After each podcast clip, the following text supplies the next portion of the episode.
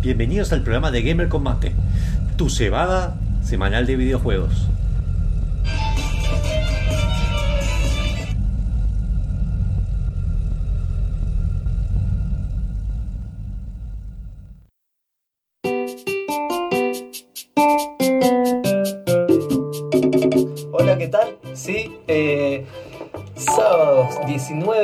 19 horas arranca el programa de videojuegos por excelencia de la radio UTN 94.5. Mucho gamer, mucho vicio, mucha sapiencia, mucho mate.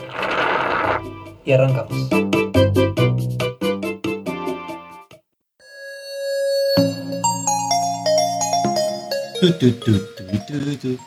Ahí tuve desfasaje. Si escuchaba un momento un sonido de videojuego mientras estaba la intro, fue, fue culpa mía. Cosa, esa, esa intro es única, así que la puedes hacer un NFT y revenderla. No lo hagan sin nuestra autorización, por favor. Aunque. Eh, así que, hola Magic, que no te había visto antes. Hola Magic con ese peinado de Johnny Bravo que te saca 3 metros más de altura. De hecho, es la técnica que usan los japoneses. Eh, te faltan los tacones. Es un yo-yo. Eh, Me tengo que tener ahí de rubio. Y... No, el Jojo tiene la, presentando a Magic, que hola Magic, ¿cómo estás? Tiene la remera de Gamer Combate que yo vengo de la calle, así que me olvidé de ponerla, está ahí colgada. ¿no? Eh, Ponete la mía. Ah, ya que está, ¿verdad? jodete, jodete. La próxima, la próxima, haceme acordar, traigo un papel, no sé. Y esa persona que, el que tiene peinado de Jojo es Magic, pero el que tiene una remera de Jojo, que tal vez esa fase suculenta, es el Bunker, nuestro fondo turbio, menos turbio esta vez, de- del programa. El que no tiene remera, además de No. ¿Por qué será? Porque soy un idiota Hola olvido. ¿cómo están? Claramente es culpa de Monf. Claro, lo estoy peor porque la remera la tengo. El problema es que la de Buque, la de Fran, no la tengo, pero por un tema de que el que nos hacía la remera no tiene la cortadera de vinilo. Eh, la tuya está acá, está hecha. Hola, Sí, cuello botella. Esto, eh, eh, se habla. Hola, cuello de botella. Esto se habla en privado, no. No, tenemos que hacer tiempo. toda la radio. Por favor. Hay que hacer tiempo. Hay que hacer tiempo para que la gente entre. La gente se preocupa por nuestras vidas y también se preocupa por nuestro estado financiero. Así que si quieren que Gamer Combate siga sobreviviendo, pueden donar acá el código QR. Que vamos a estar, eh, el año que viene vamos a hacer unos cambios tanto gráficos, porque esos gráficos que están viendo los hice yo, o sea, soy programador. Obviamente van a estar horribles. Magic me puede secundar, que realmente un programador no sabe hacer UX. Así que vamos a, vamos a hacer que Julia nos haga un par de gráficas nuevas que está hablando. Y la presentación, no, la, la presentación del fantasma de espacio va a estar hasta que nos demanden. Es así. Ya nos está reclamando. Que manden, como- ¿no? YouTube nos está reclamando, te digo. Así que, bueno, el que, el que está bastante defendernos en esa demanda es la persona que está arriba mío, que es Chacho, la persona que Fran llama como representante del currículum de Gamer Combate en vez de a mí, pero bueno, porque dice que confía más en un abogado, creo que está bastante errado en esa noción. En Chacho sí, yo digo la profesión. Hola, Chacho. No, no sé si confío en un abogado, pero tampoco confiaría en Monfus. Hola, ¿qué tal? Sí, Mon Mon fue el que, el que más nos. eh, el, que, el que estaba hablando, por si no lo saben, se llama Monfus. Es un personaje muy importante de la comunidad de. Comunidad gamer mendocino sería. Este. Net Gamer. Ya, ya me Eh. apodaron como el Leon, que soy el Leon, pero sin la facha. De la Ya película. vamos a hablar de eso, porque en este programa nosotros hablamos de videojuegos, de tecnología. Eh, recuerden, si es la primera vez que nos, que nos están viendo, es el penúltimo programa del año que vamos a hacer, eh, el año 2021 para que quede para después. Pero también, si nos se pasaron todos los demás programas, se pueden meter en gamercombate.com. Ahí encuentran también notas de opinión, reviews y también nuestros programas anteriores, así como en Spotify, en YouTube. Eh, nos pueden seguir por Facebook, por Instagram y por Twitter y por todas las redes sociales que se les ocurra y existan de este lado del TikTok, Atlántico. TikTok no, no, estamos en TikTok. Yo creo Es que social. Mo- Monfus debería No. hacerlo. No. Eh, no, no porque estoy en contra de No TikTok, no, no porque no voy a mantenerlo. De hecho, en Instagram me parece que deberíamos subir otro tipo de contenido, así que, bueno. Pero no hace falta que lo digas en Lo voy a decir, lo voy a decir, porque la gente quiere fotos de suculentas de yoyo de Booker. de Monfus. No, Este, así que bueno, No, no, em, en el día de la fecha vamos a tener, eh, va- va- vamos a no hablar de noticias, sino vamos a hablar de una película que tiene que ver con videojuegos, que no sé, yo no sé si spoilearlo o no hasta que lleguemos a esa sección. No, llego ya, Eh, llego pero- También vamos a hablar de, bueno, el Booker va a continuar con el eh, lore de Silent Hill. se termina hoy. Este, no sé si termina. ¿Terminás hoy, Booker? Mira que es el último programa del año, después tenemos que recordarlo. Como me pasó con el de Eh, Scroll. mirá, por lo que yo estoy viendo, la verdad me parece que este programa solamente voy a poder hablar del 4, porque yo no me acordaba que el 4 tuviera tanta cantidad, tantísima cantidad que de lore. Me, me lo resumo así nomás. Sí, exacto. Claro. Cualquier cosa te- se meten en otro, en otro canal que no sea el de Gamer Combate, donde tienen, te lo resumo así nomás y listo. claro, Ah, que hacer una Y versión luego, de te bueno. resumo así nomás de cada review que hacemos. Y luego vamos a hablar de eh, los Video Games Awards que estuvimos streameando, co-streameando con la gente de último nivel y Evil Muffin. Eh, cuando yo digo lo estuvimos haciendo es porque Monfo lo estuvo haciendo. Este, Sí, sí, igual- lo pudieron ver en, en twitch.tv no puso Gamer nuestro- Combate o, o facebook.tv barra no puso nuestro logo. Sí, Mm, suficiente. no lo puso. Y yo, ah, no lo puso. No, por eso me enojé. No, mentira, no Y me yo enojé. lo gestioné. Se olvidó igual, yo sí, sí, se olvidó igual porque justo usó otro template. Sí. Igual, estaba ahí. Este, bueno, como somos un canal de videojuegos y de tecnología, también nos pueden. Eh, Monfu generalmente está streameando, que ahora está streameando Resident Evil 2, que no sé qué días está haciéndolo. Eh, Este, los domingos, generalmente. Yo quería proponer para que cuando lo termine, y atento a que se viene el verano y que va a tener un poco más de tiempo, eh, hacer algo así como si fuera un streaming del Virgen de Dark Souls. Va a entrar a jugar Dark Souls 3 sin saber nada y sin ayuda de nadie. ¿Y A ver qué pasa. Ah, donen 5 dólares y lo hago. Te los dono yo. a ver.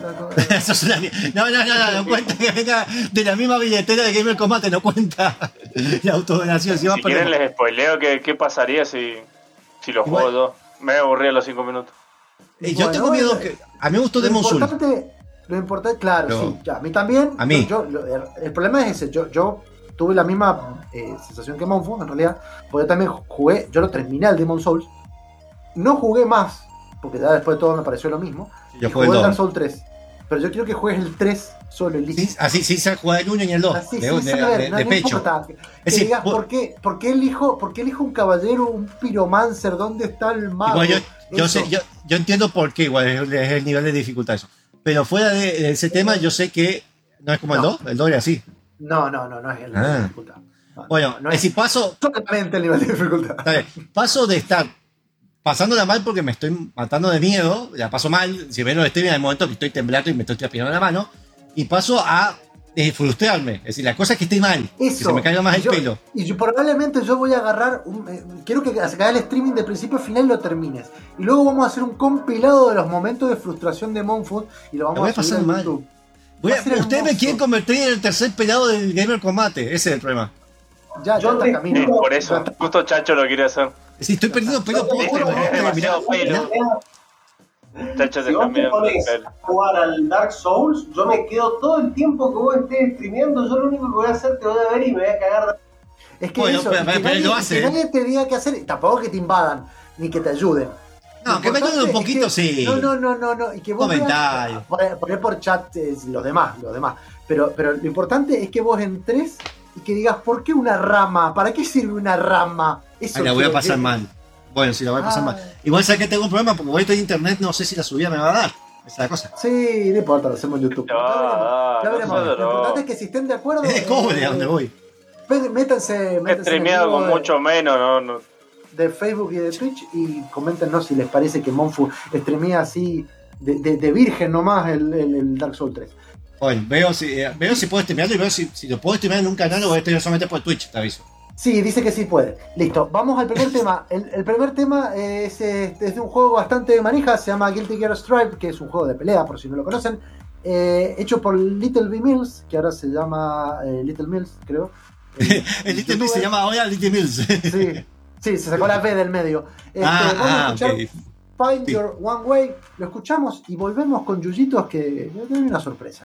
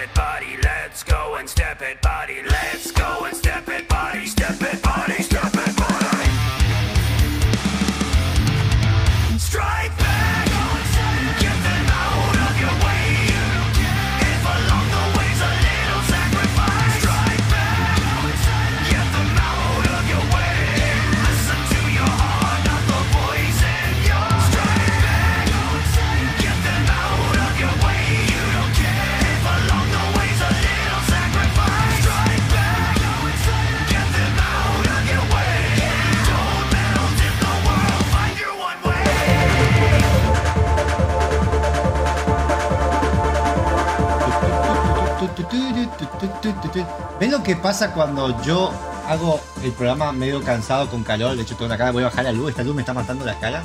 Tengo más fan- le, tengo que- le estoy poniendo más color porque estoy de blanco. Y debo darle un tono más de Samuel. Pasa que Jackson. ¿no? Monfu, eh, Monfu pasó de ser Monfu el gris a Monfu el blanco. Claro. Eh, no, porque eh, te, te das cuenta cuando hago las cosas apuradas y tomo agua y no tomo alcohol. Es decir, me sale un poco mal. No, porque sin querer puse, se me empezó a cambiar la música.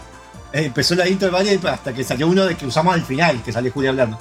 Hay cosas que Bueno. pasan en vivo.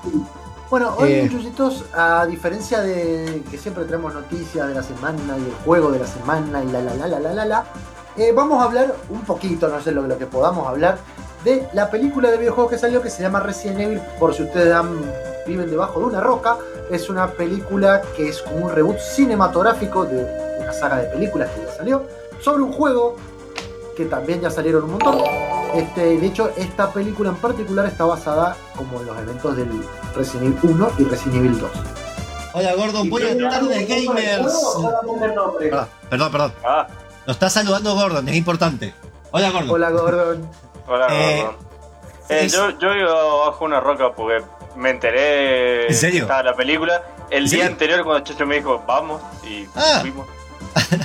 Yo creo que ya sabías cuando fuimos. Hoy, hoy, bueno, No hoy- sé en qué momento la pusieron. eh, Creo, sé, creo que vi el tráiler en algún poco, momento. Pero no sabía ni para cuándo estaba anunciada. Fue como de repente está en el cine. y Fue como. La película la anunciaron cuando fue el aniversario número 25, ve- 20 creo. De 20, no. Eh, de 2008, 2018, sí, está bien 20. el- Yo que por lo general veo los estrenos en el cine para ver qué, qué Sí, ir bueno, a ver. Pero fue como de un día para el otro está la película. ahí lo que hicieron fue promocionar que iba a salir en Netflix la, la serie que salió, que ya hablábamos en Gamer Combate eh, Infinite Darkness, eh, que iba a salir esta película, que era un reboot, y que va a salir la nueva, la otra serie de live action, este, que esa todavía está pendiente. Déjame hacer nota de color porque en la sesión de Yoyito siempre hacemos nota de color de lo que presentamos. Esta película se empezó a desarrollar en el año 2018, justo cuando salió la última de 2017, por ahí que salió la última de, de Resident Evil, de la anterior saga de la que no es mala película, pero es más Resident Evil película. Eh, justo vi la escena que salió en el trailer que yo me perdí cuando fui al baño. Sí. y Sí, ¿Cuál de las cinco veces que fuiste No, al baño? fui dos veces. La otra, la otra estaba en el ¿Y fondo. va- ¿Vamos a hablar de la película o de lo que se perdió Monfort? Tengo pre- Mínimo tres fuiste. Por eso No voy a ver las películas dos veces. Bueno, Eh, La primera no la entiendo. Dale, no te que dos veces te sale más barato. claro. Eh, bueno, esta película fue el productor James Wan, que tal vez no lo sonará, pero es como, que creo, tailandés, es, si alguien me lo puede buscar. James Wan es el que también produjo películas como la de, la de Mortal Kombat, básicamente. De hecho, empezó a hacer esta. Eh, también está el escritor eh, que se llama Robert, ya te digo bien el nombre, pero bueno, Robert algo. Eh, No. empezó a ir ruso y después me hizo Robert. Eh, ¿Por qué? Empezó siéndose como un proyecto que iba a hacer un reboot, si se había planteado ya directamente como un reboot, que tenga más, sea más fiel a los juegos. Eh, ya que One no le gustó para nada lo que se había hecho antes. Eh, después, ¿qué pasó? One cuando estuvo en la producción, parece que arreglos que no le cayeron bien, dejó la producción, digamos, seguía, pero ya no tenía una gran participación y se fue con Mortal Kombat. ¿Y qué pasa? Vino otro guionista y dijo básicamente que ese Robert Kulzer eh, dijo que quería hacer ya, habiendo jugado Resident Evil 7, como que le dio muchas ganas de hacer algo referido, pero quería volver a los clásicos de la saga que él había jugado de chico. Entonces por eso decidió que Resident Evil 1 y 2 fueran juntos. Eh, fuera de todo eso también dijo que no quería hacerlo como que sea tal cual el juego, porque dice que para eso jueguen el juego, quería hacer unos cambios, pero sin perder la esencia. Eso me parece que hizo bien. Y la película salió bastante rápido por todo este quilombo que tuvieron con el COVID, de conseguir los actores y todo eso. Por eso eh, se siente esa, que creo que todos estamos de acuerdo, sentimos esa película clase B, con un poquito más de presupuesto. Sí, para mí, para mí igual eso es parte del encanto de, de- Mm. de- de Resident Evil, sobre todo el primero de, bueno, Los originales. eh, de los originales, que se siente eso como esas películas como si fuera el amanecer de los muertos, que se hace como con muchas ganas y poco presupuesto. Este, y esto si bien tiene cosas de Hollywood, como que los actores, hay unos que ni les creo, es- tienen como esa cuestión así de... de, de ser estamos más Creo que va, a ver, la película, por ahí un poco la temática, es lo que pasa en Resident Evil 1 barra 2. Cuenta algunas cosas del estilo, más que nada los remakes, ¿eh? porque cuentan cosas que parecen más de los remakes que del original. Eh, Sí. Y dentro de todo, la película, si ustedes no van con mucha expectativa, la película está bien. Creo que todos estamos de acuerdo con eso. La película está bien. No es- Sí, es una película, igual es una película, obviamente yo se lo estoy diciendo por si lo están viendo, con mucha sangre, cuestión, o sea, no van a ir a verlo con, todo- con su primito de 5 años.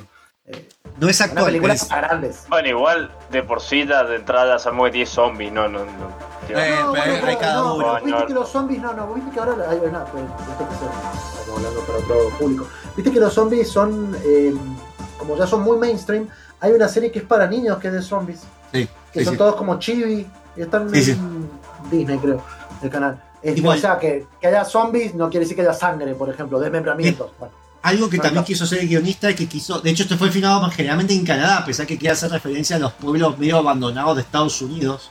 Que hace esa cosa que dice que es un poco lo que se siente ahora que está pasando. Y se bas- quiso basarse no que en una época actual, sino que fuera en el año de, los, de lo que sucede en el juego, en 1998. De hecho, hay chistes entre medio de que son como de cambios de época. Por ejemplo, que sale Chris, sale con todo eh, depilado del pecho, entonces lo- la hermana lo delira de que, porque ahora sí, te haces normal, pero en esa época le deliraban al que hacía eso. Entonces delira de esas cosas. El que, es decir, tiene esas cosas, lo que a mí un poco me chocó fue un poquito que a, a Chris, lo, a Chris y a Leo lo pusieron muy de lado para darle demasiado protagonismo a Claire. Que no digo que esté mal, pero es como que eh, la típica eh, Mucho woman girl power. Claro, que, pero innecesario, porque es como Chris es un idiota musculoso con un montón de experiencia, siempre la vienes armando la hermana. ¿Entiendes? Bueno, igual eso, eso es algo, yo, eh, bueno, yo empecé- siempre a la paz, siempre uno. me puso re manija la película, entonces, bueno, me puse a jugar Resident Evil 3 Remake, a la par que Monfu está jugando el 2 Remake, y justamente el 3 eh, siempre tuvo de protagonista Jill, que sale en esta película, este, más como personaje del 1, pero bueno.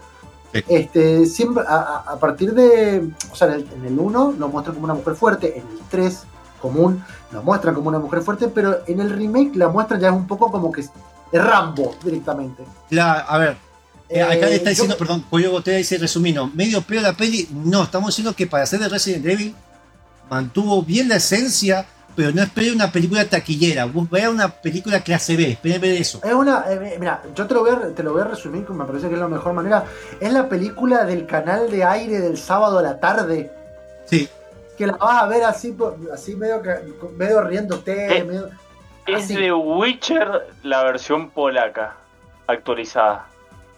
No, no entendí eso. La- la- para mí era más lenta, la, la- o sea, de Witcher, la, la versión polaca. La, Ah, pero serie. me, me Ah. refiero a efectos y, y calidad. el, el- eso. el- Hay efectos que están es como muy bien versión de hechos. Witcher en polonés. Sí. Perdón, pero hay algo que creo que todos vimos. La escenografía de los lugares cerrados, a pesar que se llama Welcome to Raccoon City, que, que el chacho tenía razón, es como que uno espera ver la ciudad. No, ves más que nada los lugares cerrados como la comisaría, la mansión Spencer y el laboratorio están muy bien hechos.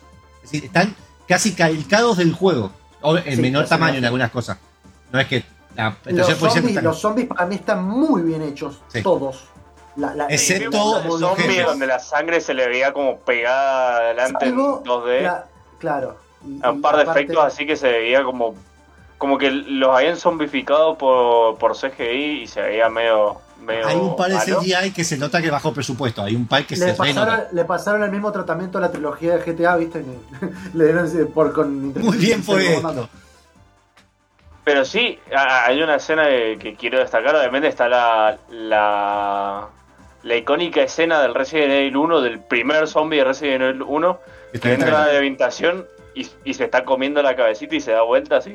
Y si la van a ver, acuérdense que Monfu se fue al baño en ese momento. Bueno, bueno, Nada que más. está, Monfus se fue al baño en la mejor está en escena el de la trailer, película. está en el trailer. No importa, pero lo tenías que ver en el cine, no en el Bueno, baño. otra, otra de las cosas que quizás estuvo muy buena, parecen Problema. personajes que, que nosotros todos nos agarramos la cabeza porque es como que no lo tenemos muy presente, parecen personajes del remake del 1. Sí. O sea, que si ustedes jugaron el original, les por ahí le va a pasar como nosotros, como diciendo, ¿qué onda? Bueno, aparece un personaje que lo dejan muy colgado porque no hay ninguna explicación ni nada. Son como. Hay muchos guiños para la gente que le gusta o, o jugó los juegos. Yo creo que por ahí, si lo vas a ver con alguien que no que no siguió los juegos o que no, no del palo y qué sé yo, van a ir a ver una película de zombies. cuando uno dice voy a ver una película de zombies, listo. Te soltás el, te soltás el pantalón, te pones a comer por choclo, o sea, no te Eso. importa. Claro, por eso acá está diciendo Cuevo, eh, Cuevo Tella, digamos que apunta a un público amplio de la peli o se dijera un nicho. Es que yo creo que ambos. Porque vos, Sí. si no sabes mucho de Resident Evil, Eh, entras bien. eh, y si sabes de Resident Evil, las vas a bien porque hay muchas referencias bien hechas, con respeto encima de la saga. eh, muy bien colgadas. Lo que no van a ver es a Mr. X, no lo van a ver. Van a ver los no van a ver Mr. No. X, nada de eso no hay. Eh, a- hay a- referencias, apunta a un, a un grupo de gente que le gusta ir al cine y le chupa todo un huevo. Básicamente. y que. Porque no, la verdad es que si te la tomás en serio la película... Sí, le falta no, mucho detalle. le- le falta. Hay cosas, hay cosas que si vos no las sabés porque las sabés por el juego o porque lo sabés por, por- por el universo de Resident Evil, Sí. hay escenas que sobran, de hecho, porque Sí. son completas. Hay escenas que son referencias nomás a, a personajes que, que ni siquiera parece que los vayan a desarrollar, pues yo no, yo no creo que vayan a hacer la, la continuación de esta. Yo esperaría, sí, pero- me, me encantaría, pero que realmente me quedé. mm, Para mí le digo le doy apuesta. Quizás, y eso yo no lo sé porque la verdad que no, no, lo he investigado, quizás esto es como un pie para ver la serie. Pues que no creo porque no son los mismos se actores. hace- Se hace, mucho, no, pero puede ser porque puede ser que el- la serie no siga los eventos de Raccoon City, sino que sea de otra. Pues que eres negro. No se puede. Acá no es negro, ¿entendés? No, no sé qué tratamiento le vas a hacer. Bueno, cuando cae el helicóptero se quema el chabón. A- a- Claro. atento, a lo- atento a lo que yo estoy diciendo, eh, hay una escena post créditos, o sea que la Eso. han dejado pendiente para que haya una segunda. Eh, no sé si la van a hacer, Porque Me si se gustaría ver preguntan. qué onda, porque en realidad hay cosas, por ejemplo, por cómo está estructurada la película, porque es como que meten mucha información de golpe del 1 Ujú. y el 2. Eh, película Resident Evil 3 no van a poder hacer. Eh, No. La continuación no sé con qué va a seguir. Código Verónica no tiene sentido y ya hasta ahí llegamos porque yo ya. Espera, vos decís, película 3 no pueden hacer. Película, no, solamente voy, a película re- del 3. voy a responder Mila Jakovic. Ah, sí. Pero es que no tiene nada que ver si. Igual. Pero Eh, pudieron. otra- pueden hacer como el ocho marido era el películas. director, hermano. Esto puede hacer 20. A ver, para. Para, para, ahí un par, de, puede. un par de críticas, más allá que algunos actores no se parecen, por ejemplo, Wesker, a pesar de que, a ver, Wesker es el típico nazi ario que se hace el amigo y traiciona y es picarón. Acá es medio como el que tiene algo, tiene muchas emociones. eh, eh, Eso no me gustó tanto. Y también lo de Pero es Leon. más, es más, perdón, pero a, a la vez es como que no es tan como en el juego, que es como medio robótico, Es más pero real. a- a- es más real. Eso es hay verdad. cosas que son, hay cosas que en otras películas son al revés, pero bueno. Claro, Leon, por ejemplo, lo que le hicieron a Leon, eh, el actor no es malo. Eh, el actor, más allá de que voy a decir, bueno, Leon tiene el pelito, es rubio, acá le hicieron con un tipo mexicano comic sacando- relief es el magic del grupo. Es el. Es el eh, no, no, no, porque le hacen bullying. Entonces, al tipo Es todo el tiempo lo tratan mal, que más allá que en el juego el chabón es como que él, él es inexperto y a veces tiene alguna delirada. eh, pero el chabón sabe defenderse. Cuatro policías en toda la ciudad, culé, y se, Y- se rompe. Se Y- gastan. Y, y lo gastan y lo gastan y es como, a ver, y hay cosas muy buenas referencias, por ejemplo, el chabón del camionero comiéndose la hamburguesa, eh, con el enfoque de la hamburguesa, esos El detalles. sándwich. No aparece Rebeca, así que tampoco creo que va a haber un Zero. Sí. Y no sé por qué quisieron juntar el 1 y el 2, tal vez porque no se quisieron arriesgar y quisieron dejar, montar lo mejor de los dos eh, para hacer esos cambios de escenografía rápido. Y dijeron, bueno, sí, sí. ¿Qué piensan del cast? Correcto. No, Sí. correcto, no, no te digo malo. Para mí hicieron, no, hicieron lo que pudieron con el guion que tuvieron, que, que bueno. Y el No, problema del COVID, tuvieron problemas con el COVID al, al castear gente, tuvieron muchos problemas con eso. Leon no es mal actor, es malo el papel que le dieron a Leon, ese es el problema. Chris está, para mí el Chris es perfecto, el que hace de Chris, Claire está perfecto, Jill no tanto, y bueno, Wesker.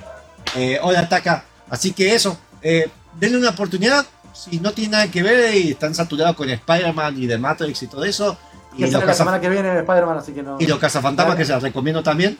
Eh, Veanla esta semana. Que no invitaste, rata. Bueno, vamos de nuevo, porque me fui dos veces al baño, así que vamos. No, no quiero darme ofender. Me- bueno, vamos a la tanda y volvemos con. Eh, con Booker, que va a hablar de Silent Hill, por favor. ¿Me puede hacer Eh. eh, tiempo dos segundos? Así me serviría. Muy bien, que acá cambiar. Taka nos pide un resumen de la película. Eh, La película nos pareció que era una película muy, eh, o sea, mucho más apegada a los juegos, pero a la vez eh, también es como muy de clase B, eh, muy para ir a ver así, para reírte, pero muy, mucho mejor por ahí, a mi entender, mucho mejor que la otra saga.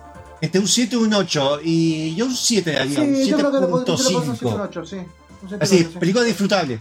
Eso, no la Mira, yo la, la- la verdad que he jugado varios Resident Evil, no soy súper fan de la saga. eh, y me pareció bastante bien, me pareció bastante... la- la- las partes del 1 me parecieron bastante bien. Cre- efectos están bastante... Es pedo, eso, pero- está- cumple lo, lo, lo, lo necesario. No, no sí se te- esfuerzan ser más. Ahora sí, vamos a la tanda porque ya tengo todo listo, así que ya volvemos.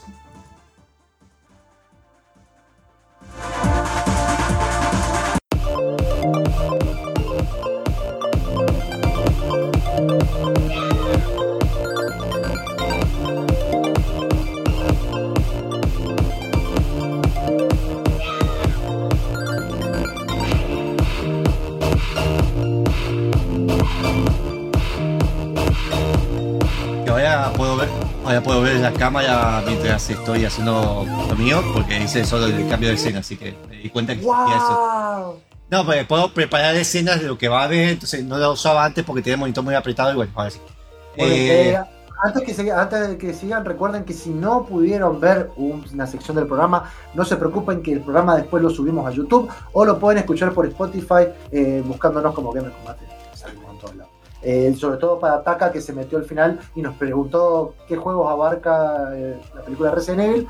Ya le respondimos, pero bueno, también puede escuchar todo lo que hablamos de la película. ¿Mm? Bien, eh, vamos mateando con eh, Booker, que esta vez nos va a dar Silent Hill. Creo que el Silent Hill que yo más jugué fue el 4. Eh, entre el 4 y el 2 son los que más jugué. Así que acá un poco te voy a traer un poco más la mano. Que este es el juego donde siempre estuvo el chiste para mí, con el Chacho también lo decía.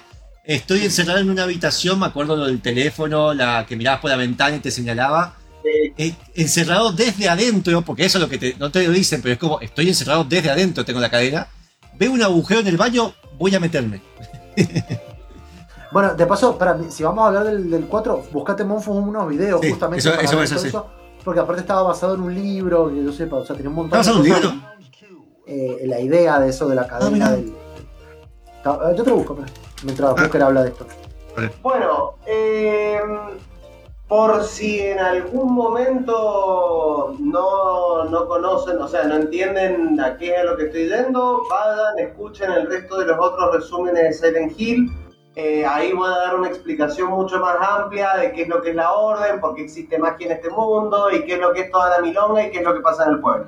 Bien, perdón, y sepan que si van al buscador de Gamer Combate, ponen bateando con Booker o ponen Silent Hill, les va a salir todas las partes, porque está, Jaffi lo reoptimizó y yo pongo todos los tags, me molesto en poner mateando con Booker, Silent Hill en- y todo el contenido de cada programa que hacemos. Entonces buscan y sale. Lo que es esta producción Eh, de esa bueno. mañana. Gracias a Monfu podemos seguir existiendo como radio, puedo seguir hablando de estas cosas y ustedes me pueden seguir el hilo, como por ejemplo con lo de Warhammer, que fueron 70 partes. Igual, ¿sabes qué? ¿Sabes qué te agradezco? Porque estoy, ente- sí. entendiendo muchas cosas de Warhammer con anuncios y ahora como que con todo lo que me contaste me está cerrando muchos anuncios. ¿Viste? Eso me ayudó, sí, ¿Viste? sí, me ayudó, me ayudó. Me ayudó no a Sí, jugarlos porque para mí no los voy a jugar porque son demasiados, pero sí para decir entiendo el contexto. Bueno, ahora está anunciado el Space Marines.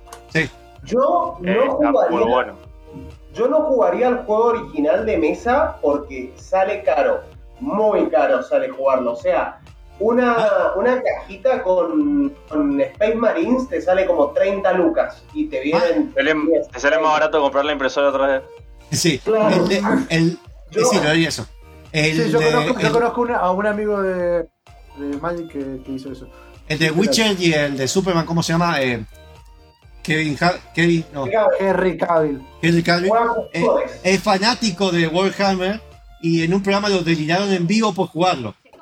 Y el tipo le contestó mal, diciendo, ¿por qué me dirías si a mí me encanta? Vos estás en esta dijo, vos estás haciendo un programa de radio y yo soy Henry Cavill. Corta. Claro, Sí. sí, fue como. El flaco, recuerden que el flaco de la remera de Jojo es Henry Cavill. Bueno, Dale. dale, favor. Cabildo es. dale que estamos Bueno. viendo trailers de Silent Hill, que son re perturbadores Vamos, para la época. vamos, por- vamos porque no sé si llego a terminar el 4 en este programa, me voy a tener que apurar porque realmente es mucho. Nos va a apurar. Eh, Silent Hill 4 es, creo que el Silent Hill con más lore y con la historia más intrincada que hay. Hasta ahora eran bastante como, bueno, llegás a un pueblo, te mandaste alguna cagada, te entras, te pasan cosas, te encontrás con un bicho, lo cagás un poco a tiro y listo. Ahí yo Eh, tengo una explicación un poco para, para eso que vos estás diciendo. Sí. Eh, en el desarrollo del juego, de hecho esto eh, pasó porque cuando anunciaron Silent Hill, salió perdón, Silent Hill 3, directamente anunciaron primero que iban a hacer un spin-off.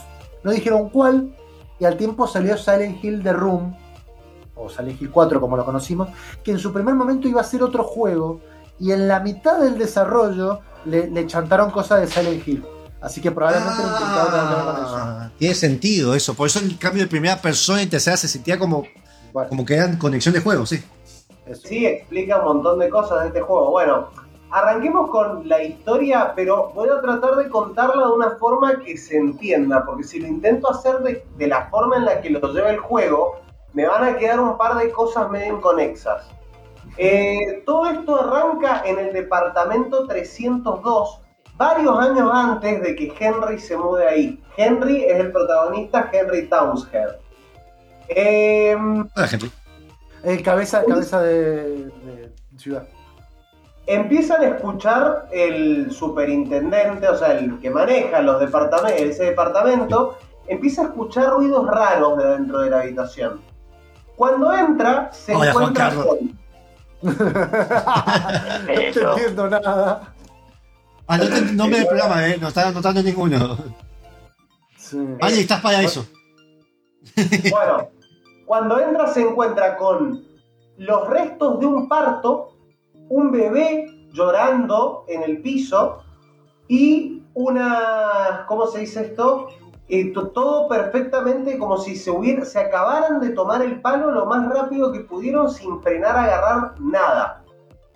Claramente ve esto y llama una ambulancia, pero se ve extrañamente, eh, ¿cómo se dice esto? eh, como llamado o interesado de alguna forma por un pedazo de cordón umbilical que hay en el piso. El chabón lo agarra y Es lo guarda. Death Stranding. El chabón agarra y lo guarda. Así que nada, este niño es llevado al hospital. Este niño es llevado al hospital. Después de un par de años, se com- los vecinos comienzan a ver a un niño raro dando vueltas por el edificio. Eh, La Monfus. La vuelta por el- Ah, encima el departamento que me mudo tiene un pasillo tipo Silent Hill, te juro, mira, se rompieron unos focos del techo y el fondo te- me imaginé una pendeja. Ah, no, perfecto para darle ambiente a esto. sí, sí. Después va, te- Eh, sí, cuando vengas te- vas a ver por qué. El superintendente de los, de los departamentos llamados Sunderland eh, sueña con este niño y en un momento ve a un hombre de pelo blanco y gabardina negra con un utensilio raro que está dando vueltas con una bolsa que deja un rastro de sangre. Bien, Después de un tiempo, los vecinos comienzan a quejarse por ruidos extraños que vienen del departamento 302, pero el lugar está vacío, aunque parece que alguien hubiera estado viviendo ahí. Eh, este niño que... que Cocineros nació- inteligentes, David. este niño que nació dentro del departamento se llama Walter Sullivan. Eh, Walter, después de ser atendido en el hospital, pasa a un orfanato que es manejado por la misma orden. Todo esto ocurre adentro de la- del pueblo de Silent Hill. Es manejado por la misma orden a la que pertenecía Dalia y todos los que nosotros vimos en, el- en los juegos anteriores. Eh, que tienen como esta fascinación con querer hacer que venga el diablo de una vez a la tierra. Eh, perdón, pero es lo que hubo un trueno fuertísimo y tembló todo acá y justo hablabas así y cambié la música de fondo por el Silent Hill y medio que me... Y ahora le toca a Monfus, basta de decirlo. Bueno, sal- salteando el- la cagonada de Monfus. Sí, sí. eh, en este lugar, en este orfanato, le dicen que su madre todavía sigue dormida en el lugar donde él nació y adentro de la cabeza de él comienza a creer que ese departamento en realidad es su madre. Eh, departamento de su madre. Sí, Ay, qué no. relación tóxica. Walter viajaba, viaja frecuentemente a este lugar eh, que se llama South Ashfield, el lugar donde están los departamentos, pero este está ocupado, así que solamente durante años se limita a merodear y ver desde lejos. Los vecinos lo intentan echar y eso hace que él comience a odiarlos. ¿Por qué? Porque son obstáculos que se interponen con que él conozca a su madre eventualmente. Eh, em, el chabón se empieza a meter cada vez más en el culto, abandona el orfanato y se manda a otro pueblo en el que se hace pasar por un estudiante común y corriente. Pero todavía dentro suyo tiene todo este odio eh, y lo ve, ve todas las personas que lo alejan de Silent Hill como gente que quiere que él no esté con su madre. Gentes malas. Claro. Es acá cuando aparece un periodista llamado Joseph Schreiber, que hace un artículo sobre Wish House, que es el orfanato en el que internaron a, Wal- a Walter Sullivan. Este lugar le lavaba el cerebro a los niños y les metía el dogma del culto rajatabla. Eh, ahí, o sea, a lo largo del juego vas encontrando notas que este chabón publicaba en el diario, eh, entre los que se encontraban como testimonios de llantos de niños durante la noche y que se escuchaban como plegarias raras. Y a este lugar no dejaban entrar a nadie, ni siquiera a Joseph, que intentó hacer una investigación desde adentro. Aparte de este, de este orfanato, la orden también manejaba una prisión que está en el centro del lago Toluca, que es un cilindro gigante eh, hecho como de concreto. Y a la gente le llamaba la atención que ese lugar perteneciera al orfanato. Eh, y bueno, este, este chabón también hace una especie de, investigación sobre la orden. Y acá es cuando tenemos mucho más INRI de cómo se compone la orden. Eh, la orden se divide en tres eh, sectas. Está la secta de Baltiel, la de la mujer sagrada y la de la madre sagrada. La de Baltiel es la mediadora entre las otras dos, impone orden, imparte castigos y hace los sacrificios que haya que hacer. La, la, secta de la mujer sagrada es a la que pertenecían Dalia, Vincent, Leonard y todos los personajes del tercer juego. La secta de la madre sagrada son unos chabones que adoran un monolito de piedra que se llama Nakijona, que se utiliza, que teóricamente se utilizaba para hablar con los muertos, y para los rituales que tienen que ver con este monolito se utilizan los niños del orfanato. Ah, bien. Eh, una cosa, para, para, dejémoslo ahí. Después te vamos a preguntar para qué utilizan los niños del orfanato y espero que no sean como Monfus, porque vamos a escuchar un tema. No, un tema, tenemos que seguir. Eh, el tema de Silent Hill 2. Eh, vamos a escuchar Promise, esta vez hecho por Rod Herold. Vamos y vemos para qué quieren los chicos del orfanato. El Game Combat, el único programa que hacemos chistes sobre el padre Gracie. Bien, vamos a no. Anda, ah, perdón, el tema, eh, acá.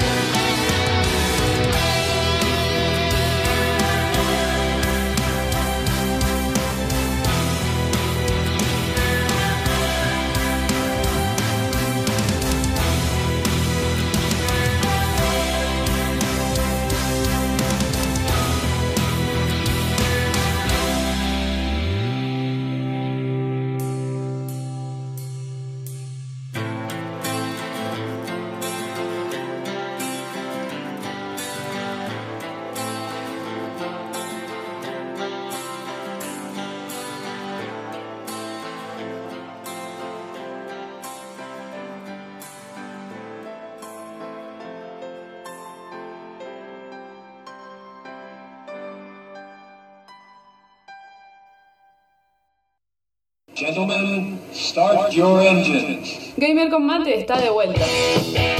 Gamer con mate.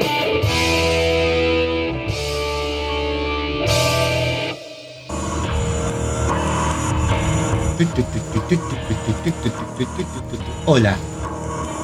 Hola, ¿qué Juan tal? ¿Cómo, Carlos, cómo ¿qué estás, hace? Juan Carlos? No Estamos- podemos ir en la radio. Estamos así que en la, en la tanda mientras ustedes están escuchando esos hermosos temas. Nosotros hablamos de bueno de lo que vamos a hablar en el próximo bloque, que es todo lo que pudimos ver en los eh, Video Game Awards. Así que si no lo pudieron ver o necesitan un resumen, eh, quédense para el próximo bloque. Por mientras, Booker nos va a terminar de explicar eh, para qué necesitan eh, or- niños de Pañales para jugar. Resident Evil. ¿Cuánto tiempo me queda? 15 Eh, minutos. hasta las 8. No, no hay tiempo. Rápido. Go fast. Lo doy veo 20 minutos. Bueno, Dale, Sonic. eh, Dale. al chabón le interesa un ritual muy específico que se llama los 21 sacramentos. Teóricamente este ritual, o sea, Una tarde cualquiera mía. al niño, al niño Walter Sullivan, eh, este ritual revive a la madre sagrada. Pero Walter lo quiere usar para revivir a su madre. Así que se comienza a preparar para hacerlo. Es un ritual muy complejo para el que se tienen que hacer cosas espantosas si lo querés llevar a cabo. El ritual consta de cuatro partes. La primera es buscar el crisma blanco y la copa de obsidiana, que son objetos rituales que usamos también en el Silent Hill 2. Eh, estos deben ser bañados con la sangre de 10 pecadores. Walter los tiene que matar a todos, arrancándoles el corazón y drenándoles a cada uno varias bolsas de sangre, que son las bolsas Sí. con las que lo veían dando vueltas por los deptos. Que es más o menos el mismo procedimiento que hace el carnicero para hacer morcilla. Continúa. No, Claro. y le pone pasa, así, peor. No, ¿qué? ¿Por qué le- Porque, sí, sí, hay, ah, sí, hay gente que yo he visto y eh, mi viejo ha comprado en la costa morcillas con pasa. Estábamos muy a gusto hablando de arrancarle el corazón a la gente y vos venís, me decís, Hablando pasa, qué asqueroso pasa. que sos. Yo creo que hay un círculo en el infierno para la gente que le pone pasa a las cosas. Puede ser. Bueno, eh, de- en la segunda es realizar el ritual de la Santa Asunción. Walter se tiene que El problema de matar. la resaca. ¿Cómo? Es la santa solución al problema de la resaca. Claro. Walter se tiene que matar, así crea un mundo que él gobernaría como una especie de fantasma y puede atraer personas hasta este mundo para continuar con el ritual. Pero después de que mata a la última persona y está a punto de matarse él, lo interrumpen, lo agarra a la cana, lo mete preso eh, y estando preso se revienta el cuello con una cuchara. Precioso. Al chabón De plástico, de plástico, me imagino. Me imagino. Al chabón lo entierran en una lápida sin nombre. Como el ritual se lleva a cabo, el mundo es creado y es un mundo lleno de monstruos creados por la psique de Sullivan. Y adentro están todos los espectros de las personas que él ha matado. Eh, con sus nuevos poderes procede a hacer la otra parte del ritual, que es matar a cuatro personas más pero esta vez dándole ciertas temáticas a los asesinatos. uno, uno lo vamos a hacer tipo noir, al otro lo vamos a dejar Claro. Eh, las temáticas eran el vacío, pero la oscuridad y las tinieblas. Eh, es en este punto cuando nosotros empezamos a jugar, cuando ya llegó a esta parte del ritual, pero terminemos, te voy a terminar de explicar cuáles son las otras dos. La tercera parte es matar a cuatro personas más, con cuatro temáticas distintas más, y la última parte es matar a unas últimas dos personas que una es el receptáculo de esta madre sagrada que va a venir a la tierra, y la otra se le dice el portador del conocimiento. Nuestro protagonista, como ya lo dije antes, se llama Henry Townshend, eh, se despierta un día en su depto, después de tener una pesadilla medio rara, eh, que es que todo está como medio cambiado y aparece un chabón putrefacto que se sale de una pared y cae al piso. Y la primera vez que la tiene se despierta y se da cuenta de que está todo cerrado con llave y candado. Y que hay rejas. Y no puede salir. Y la, y la- y rejas están del lado de adentro. ¿Cómo? Que las rejas estaban del lado de adentro, la, la, la, la clave, el candado, todo eso. Claro. Y en gratis. ¡Qué bien! Pero el concurso está maldito. ¡Qué mal! Eh, y nada, la gente no lo puede oír, no, no importa lo mucho que grite, la puerta está con cadenas y candados colgadas por todos lados. El chabón no tiene chance de salir y se queda cinco días adentro del depto. En el quinto día el chabón encuentra una especie de agujero en la pared del baño que lo lleva hasta una estación de metro. Eh, ahí nos encontramos con Cintia, una chabona que nos dan a entender que está re rica para los gráficos de la PC2. O sea, eso es lo que te, que te dice la Eran- PC2. Es muy machirudo Dos de tu parte. Para ser de PlayStation 2 estás muy bueno. Para que todavía pueda haber. Está un muy raro, ¿eh? Bueno, em, esta chabona está flasheando que está en un sueño, en una pesadilla, pero de repente cuando nos la volvemos a encontrar en el metro está asesinada. Y Henry se queda con cierta impotencia de no poder hacer nada. Eh, esta chabona es, es uno de los temas que él tenía que matar, que es que es la tentación. Eh, y bueno, cada vez que el chabón entra y sale, se da cuenta de que hay ciertos cambios en la habitación.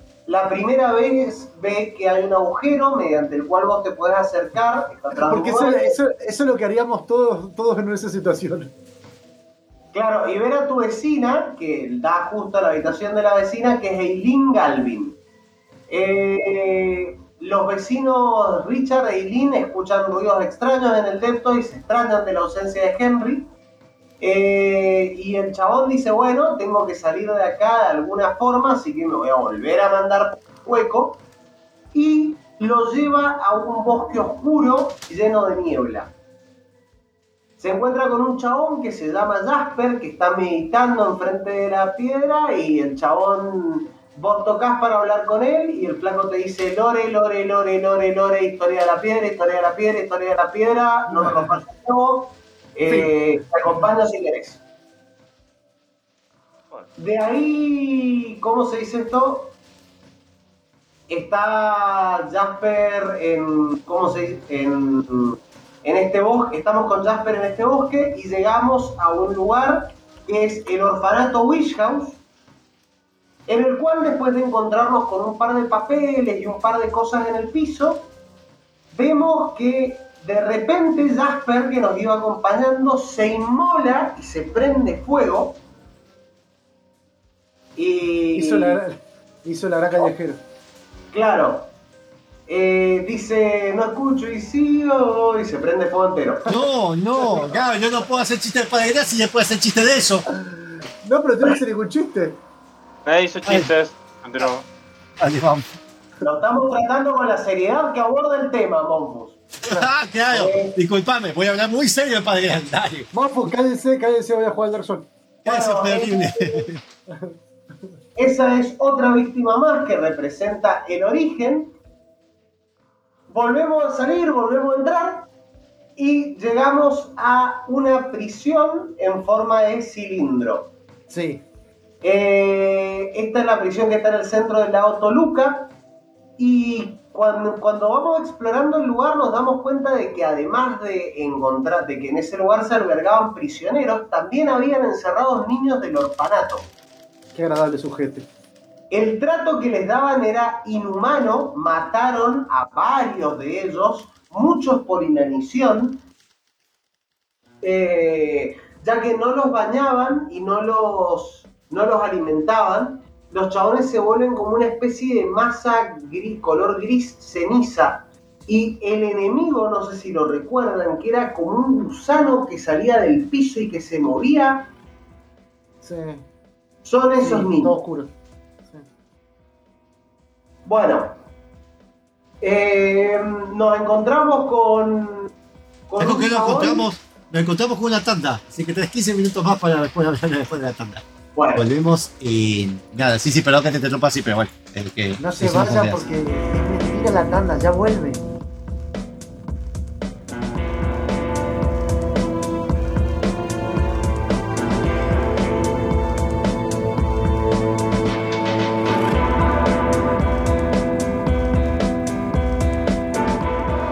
No pasa nada de tiempo. Hola. Hola, ¿qué tal? ¿Cómo te va, Mofus? ¿Bien? Sí. Bueno, tenés 15 minutos. Vamos Listo. a continuar. Bueno, eh, cuando entramos a este lugar nos encontramos con un prisionero, un chabón que está preso en realidad, que nos pide que por favor lo ayudemos a salir, que se llama Andrew de Feo. Eh, nos ponemos a explorar toda la cárcel para tratar de, de dar, de fijarnos cómo mierda hacer para sacarlo. Eh, nos vamos encontrando con, con distintas notas dejadas por niños entre las habitaciones que, que buscamos descubrimos que hay una sala de tortura que está sellada con un código eh, a la cual mandaban a los niños más rebeldes. Recordemos que acá te podían mandar por cualquier cosa, o sea, Rebelde, sí. vos podías agarrar y, qué sé yo, recitar mal un párrafo de la Biblia rara que ellos tenían y te iban a mandar a la prisión. Y era las 50 sombras de Hill. Eh, un día más en un colegio católico. Hola, en el Claro. colegio católico que fui. Bueno, eh, este, en este lugar es cuando vemos que el prisionero este que nosotros estamos tratando de liberar es Andrew de Feo, que era un guardia conocido por maltratar a los prisioneros y por haber matado a varios hombres y niños. Cuando lo liberás, lo vemos arrodillado pidiéndole perdón a un niño extraño, que este niño después nos revela que es Walter Sullivan. Ahí nos da el código de la cámara de torturas y partimos para, para ese lugar. Eh, adentro de la cámara de torturas está el guardia, ese que acabamos de ver hace cinco minutos, asesinado eh, y se convierte en una víctima más eh, para el ritual de Walter Sullivan. Recordemos que ya estamos muy cerca y Walter Sullivan a esta altura ya tiene mucho poder sobre este mundo. volvemos a salir, volvemos a entrar eh, y terminamos en un complejo de departamentos. Luego de caminar un poco, vemos que del cielo cae uno de nuestros vecinos, que se llama Richard. Ah, bien, así. Hola, hola, vecino. Que Encima, o sea, espero que en alguno de los videos que está mostrando Monfu pase esa escena, porque Eh. literalmente estás como en un patio y cae un chabón así gritando del cielo, se estampa contra el piso, saca un revólver y te apunta. Eh, las eras. No, no, no, te dije, che, pasamos dos programas sin hablar de la cera, no podíamos pasar más. Es suficiente. No, pero, pero a ver, en la acera la gente no cae del cielo, esa es la única diferencia. Bueno, eh, La matanza, bueno. No sé qué lacera, a qué laceras estabas refiriéndote vos. Henry, este, perdón, este vecino es conocido por ser una persona medio de mierda y bastante maltratadora con la gente en general. Y Henry le dice, guarda, que hay un pendejo dando vueltas, que no es un niño normal, no le vayas a romper las pelotas porque te lo va a cruzar y te va a hacer mierda. Y te van a fajar. Richard dice, ok, gracias. La próxima vez que lo vemos es adentro de un ascensor y el chabón se la está tumbeando al niño extraño al que nosotros 20 minutos antes le dijimos tener cuidado. Pero bueno, eh, después de, de dar vueltas un poco en las habitaciones, terminás llegando a la habitación de Richard y te lo encontrás muerto también. Volvemos a salir y volvemos a entrar a este mundo. Ya a esta altura yo creo que Henry está diciendo, me, me parece más divertido hacer esto que quedarme encerrado en mi depto. Ah, ese es porque O sea- la- es 2020, boludo, lo pasó antes, nada más. Claro. Eh, y cuando volvemos a entrar, esta vez estamos en un complejo de departamentos exactamente igual al nuestro, pero las, las paredes están hechas como de carne pulsante y, par- y palpitante. Ah, Eh, bien. Comenzamos a investigar, nos encontramos con un par de notas. Ahí hay unas notas del periodista que investiga todo el caso de Walter y ahí nos enteramos bien de toda la historia. Hasta este momento tenemos como fragmentos inconclusos, pero acá se nos termina de explicar mejor todo. Eh, escuchamos ruidos raros desde la habitación de Eileen y vamos a ver qué le pasa. La encontramos recontra cagada a palos, casi al borde de la muerte. Si está sufriendo Eh, violencia de género, por favor llamen al número correspondiente. Y esta chabona se transforma de esa manera en la víctima número 20. Ya está a una víctima de completar el ritual. Eh, y nada. Qué raro que eligió el número 21, viste, que generalmente eligen algún número místico. La cosa es que nada, el Entonces- chabón, el chabón la agarra a Eileen y la lleva hasta su departamento. Debido a que está tan cerca de completar el ritual, eh, empiezan a aparecer muchos espectros adentro del departamento y nosotros tenemos que buscar velas eh, que purifiquen el ambiente y tratar de que Eileen reciba la menor cantidad de daño posible. Ay, no, Saumerio, me estás jodiendo. Sí. Eh, cuando en un momento tratamos de volver a salir de este mundo, nos encontramos que el hueco está sellado, pero eh, descubrimos otra forma de volver a acceder al mundo oscuro de Walter Sullivan, mediante una especie de portal que creamos. Eh, acá terminas en el hospital, un lugar absolutamente desagradable, ya sabemos lo feo que les gusta hacer los hospitales en Silent Sí. Hill, Eh, muy, muy, muy espantoso. Sobre todo Eh, porque no hay gasa.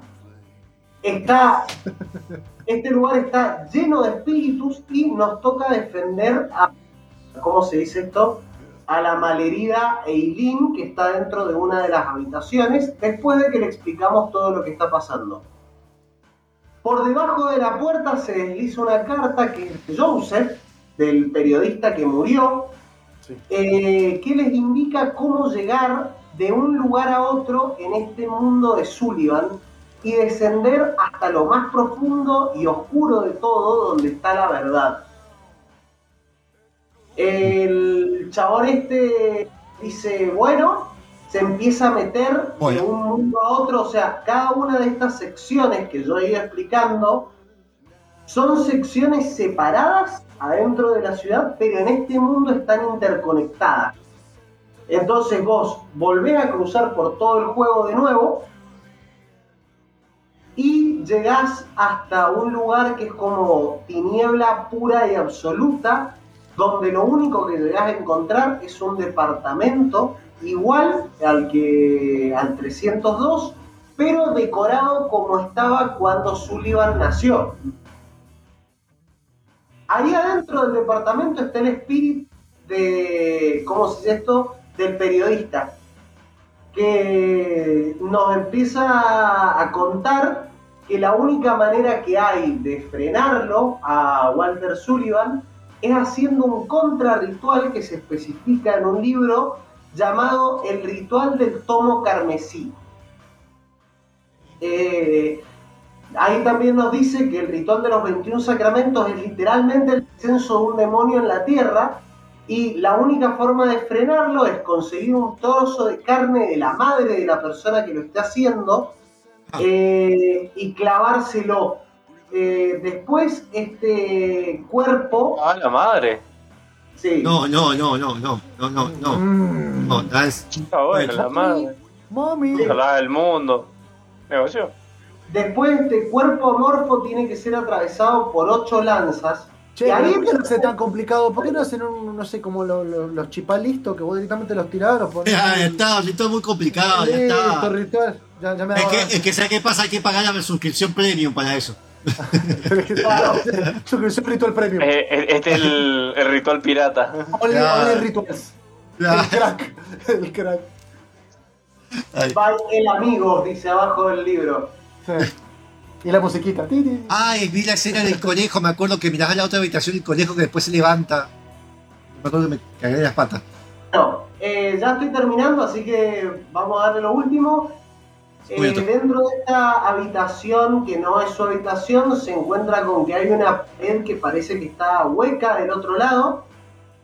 Volvemos al mundo real y tratamos de romper esta pared, la misma que vimos ahuecada en la otra, en la otra gilada. Ahí la rompemos y nos encontramos con que está crucificado el cuerpo de Walter Sullivan adentro de nuestra propia casa. Ah, me encanta, que, me encanta los que le alquilaron, ¿eh? Me encanta, sí. Eso tiene que estar Sí. en contrato de alquiler, mínimo. Sí, Ah, los detallitos que se le Porque pasan. vos, vos- vos Claro. si después lo tenés que devolver y lo devolvés sin el cuerpo, ¿no? Ojo, espera, fuera de chiste. En Japón, los dueños no solo dicen a los turistas, los dueños cuando te alquilan tienen la obligación de decirte si alguien murió en el departamento porque ellos tienen un tema con los espíritus y te bajan muy barato los departamentos si alguien murió ahí. Pero estúpidamente barato. Ya tratar de morir en otro lado. Yo no tendría drama con eso, ¿eh?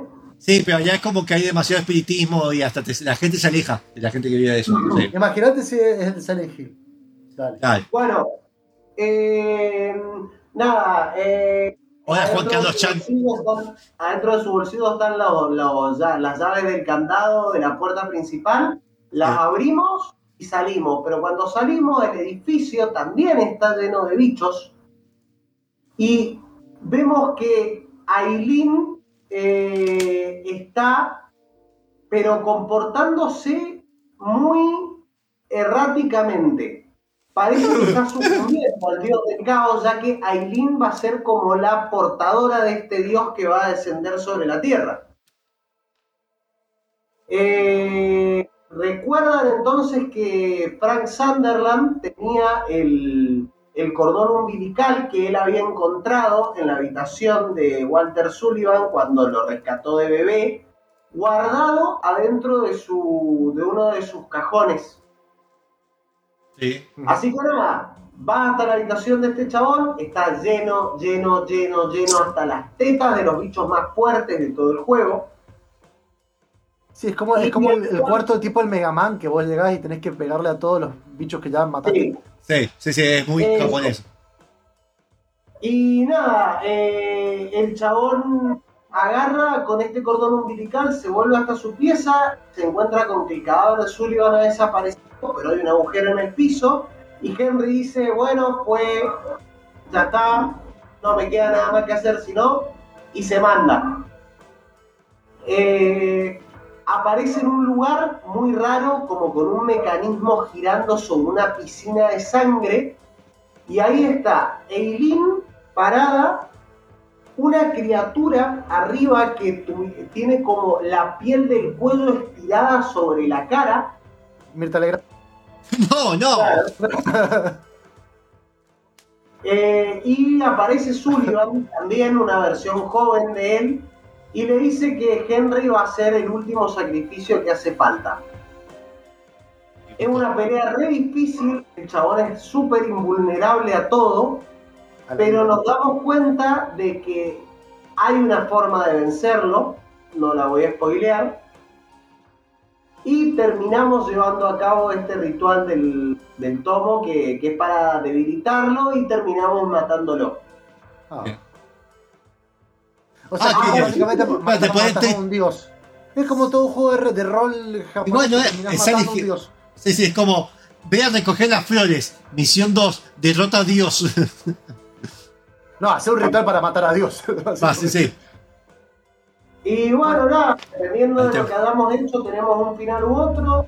Eh, el final Final. más canon de todos es el bueno, que es que teóricamente eh, Aileen se salva y vos te encontrás con ella en el hospital y ella te dice, me parece que deberíamos buscar un nuevo lugar donde vivir. Vagabond. Ah, ya se colgó en tu departamento, ¿eh? Ya se quería vivir con vos. Solamente Bien. porque le salvé la vida.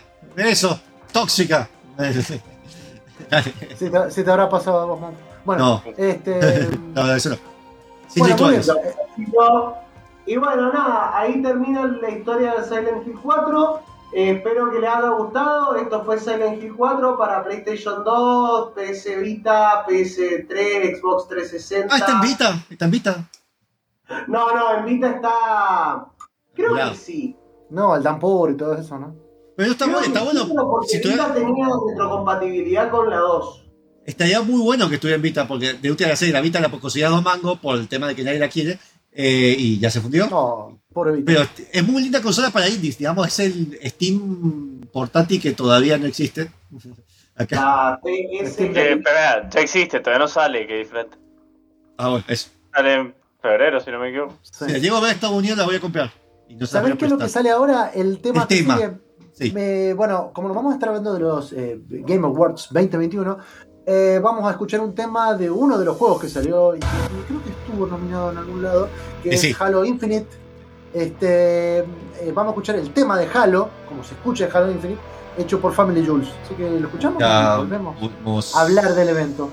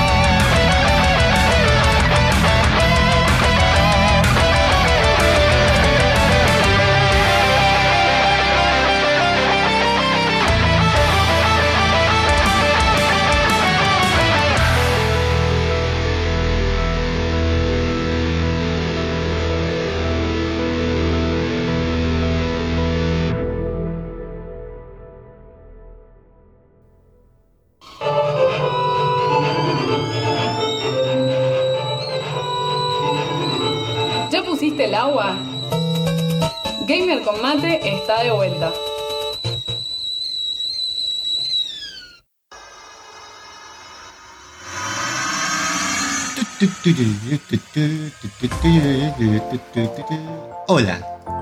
Hola, él es Monfus y vamos a hablar de los Video Game Awards que estuvimos eh, transmitiendo junto con los chicos de Último Nivel y con Neville Muffin. Este jueves eh, sucedió, no sé si se sumaron al streaming. Si no pudieron sumarse, eh, Monfus le va a hacer un resumen tan pero tan corto como, Ojo, ojo, ojo. como la de... Dale, sí. Bueno, primero voy a contar, vamos a hacer esto, para ver un poco el orden, un poco vamos a hablar de lo del evento en general, qué pasó, lo que sucedió y demás. Vamos a hablar de los premios y después vamos a hablar un poco de los anuncios que hubieron, que creo que es lo más que uno ve. Y después las conclusiones que te puedo decir del evento en general, que la realidad es que sí, si uno estaba esperando que sea mejor que el E3, lo fue, por un tema que Jeff Kinley se hizo cargo y Jeff Kinley además de tener un, pedigrí de redactor en la industria del videojuego y tener contacto al punto de ser amigos de gente como Hideo Kojima, Sid Meier, eh, eh, Reggie, eh, Minamoto, es decir, tiene contactos copados. Se está Y algo-.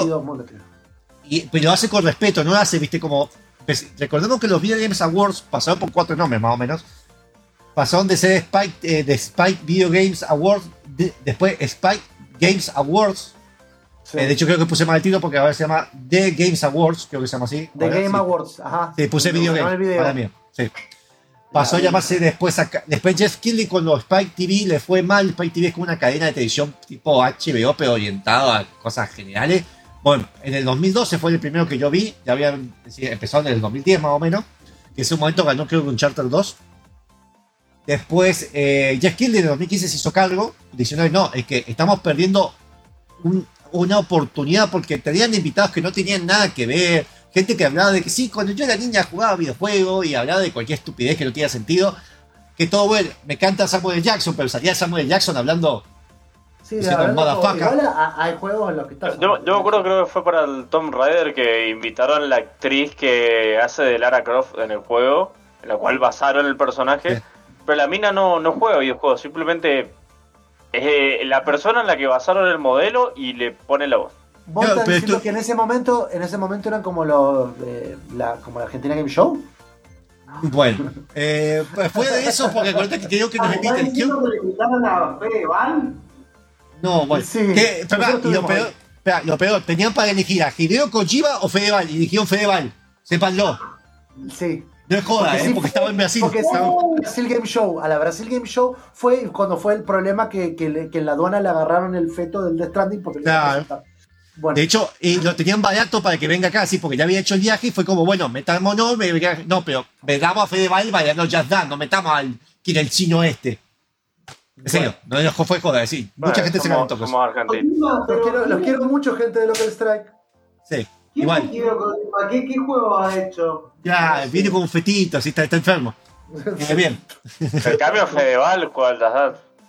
Ah. Ah, tuvo Ya. cáncer testicular. Bueno, eh, Perdón, bueno, sí, sigamos, sigamos, sigamos. Vos lo podés decir encima. Bueno, vamos con Jeff Kinley, llamamos con Jeff Kinley que se hizo cargo y lo hizo, hizo bien, porque de hecho creo que el último evento que no se hizo cargo fue el de GTA, que fue medio. ¿eh? Él dice que hablas de Lara Croft, se pusieron media hora a hablar de la tecnología del pelo de Lara Croft, me acuerdo. Eh, Le envía y- Hairworks. y después, bueno, con sus traspiés Keighley se hizo cargo, al punto que hoy en día, de hecho, los de antes se quisieron- lo quisieron invitar para que él ayudara a la organización, pero no le gustó ciertas cosas que él hacía. Entonces dijo, ¿saben qué?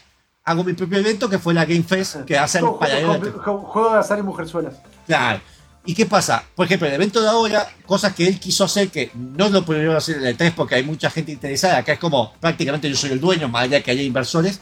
Como el quilombo de Hideo Kojima y Konami, que dijo: Yo defiendo a Kojima y viene Kojima y no me importa Konami. Es decir, cosas así. Y en este, de hecho, eh, un mes antes dijo que no, con los quilombos que estamos y hemos hablado de noticias, no iba a estar nada de Activision ni nada de Activision Blizzard directamente y sin decir nombres, pero bastante directo, pusieron con un número de que si te das acoso laboral o investigaciones, dio un mensaje diciendo que no se tolera, estuvo cinco años diciendo no se va a tolerar, pero re enojado, diciendo que no está permitido y no vamos a permitir ninguna empresa venga a hablar de esas cosas acá, pero dijo de una manera correcta, sin un mensaje, digamos, político, sino lo que tiene que ser. Dijo, y acá no se permite, porque la industria del videojuego es así, punto. Y al que le gusta bien, al que no le gusta, váyase a joder. Eso fue un mensaje directo que hicieron al principio, me pareció re correcto. Aparecieron varios. eh, a ver, se sabía que ya los que iban a ganar los premios era básicamente. Y el ganador es esta persona que justamente está a mi izquierda. Como, ya, ya Sí, igual eso pasa en los Oscars también. Sí, sí, se entiende. Y más allá que los premios para mí son una excusa, este año creo que hubo poca crítica a los premios, más allá que nominaron en música al juego de los Guardianes de la Galaxia, cuando el la música es sacada de música de. Igual de- no, no, no, no, no, no, no, no. Eso, eso para mí es un. eh, Lo que nominaron fue justamente la, la, la música original que hicieron en esa categoría. El juego de Guardianes de la Galaxia como Cyberpunk tiene temas que son propios del juego y temas, obviamente porque por cómo se juega el juego, que son de los 80. Lo que nominaron son a los temas hechos para el juego. Pasa que yo no sé si la gente que vota o quién vota está votando eso o no, pero bueno. Bueno, Eso es lo que está es, nominado. cuestiona- es muy cuestionable. De hecho, lo hablamos con Fran en vivo y fue bastante Sí. cuestionable. Mucha gente cuestionó. También se cuestionó mucho cosas como Deadloop, que ya vamos a hablar, que Deadloop, a ver, yo no lo jugué, no puedo decir nada porque no lo jugué, pero era un juego que se notó que varias nominaciones ellos metieron plata. Se notó. Pero de ¿Ellos quiénes son? Eh, Bethesda. Es Bethesda. Bethesda, Sí. ojo, es un juego que nadie conocía, tal vez porque pasó eso. Nadie esperaba nada y sorprendió porque no esperaban nada. Eso pasó. Y mucha Ujú. gente se metió. Y fue como Bueno, el igual- juego de gran presupuesto. Igual dentro, dentro de, de- de todo, eh, como juego del año, estaban eh, nominados Deathloop y Takes Sí. Metroid Dread, Psychonauts 2, Ratchet and Clank y Por eso. Resident Evil Village. Muchos El juegos que que. Indie, de hecho. Sí, Indie, entre comillas, doble A. No, espera, espera, eso a decir después.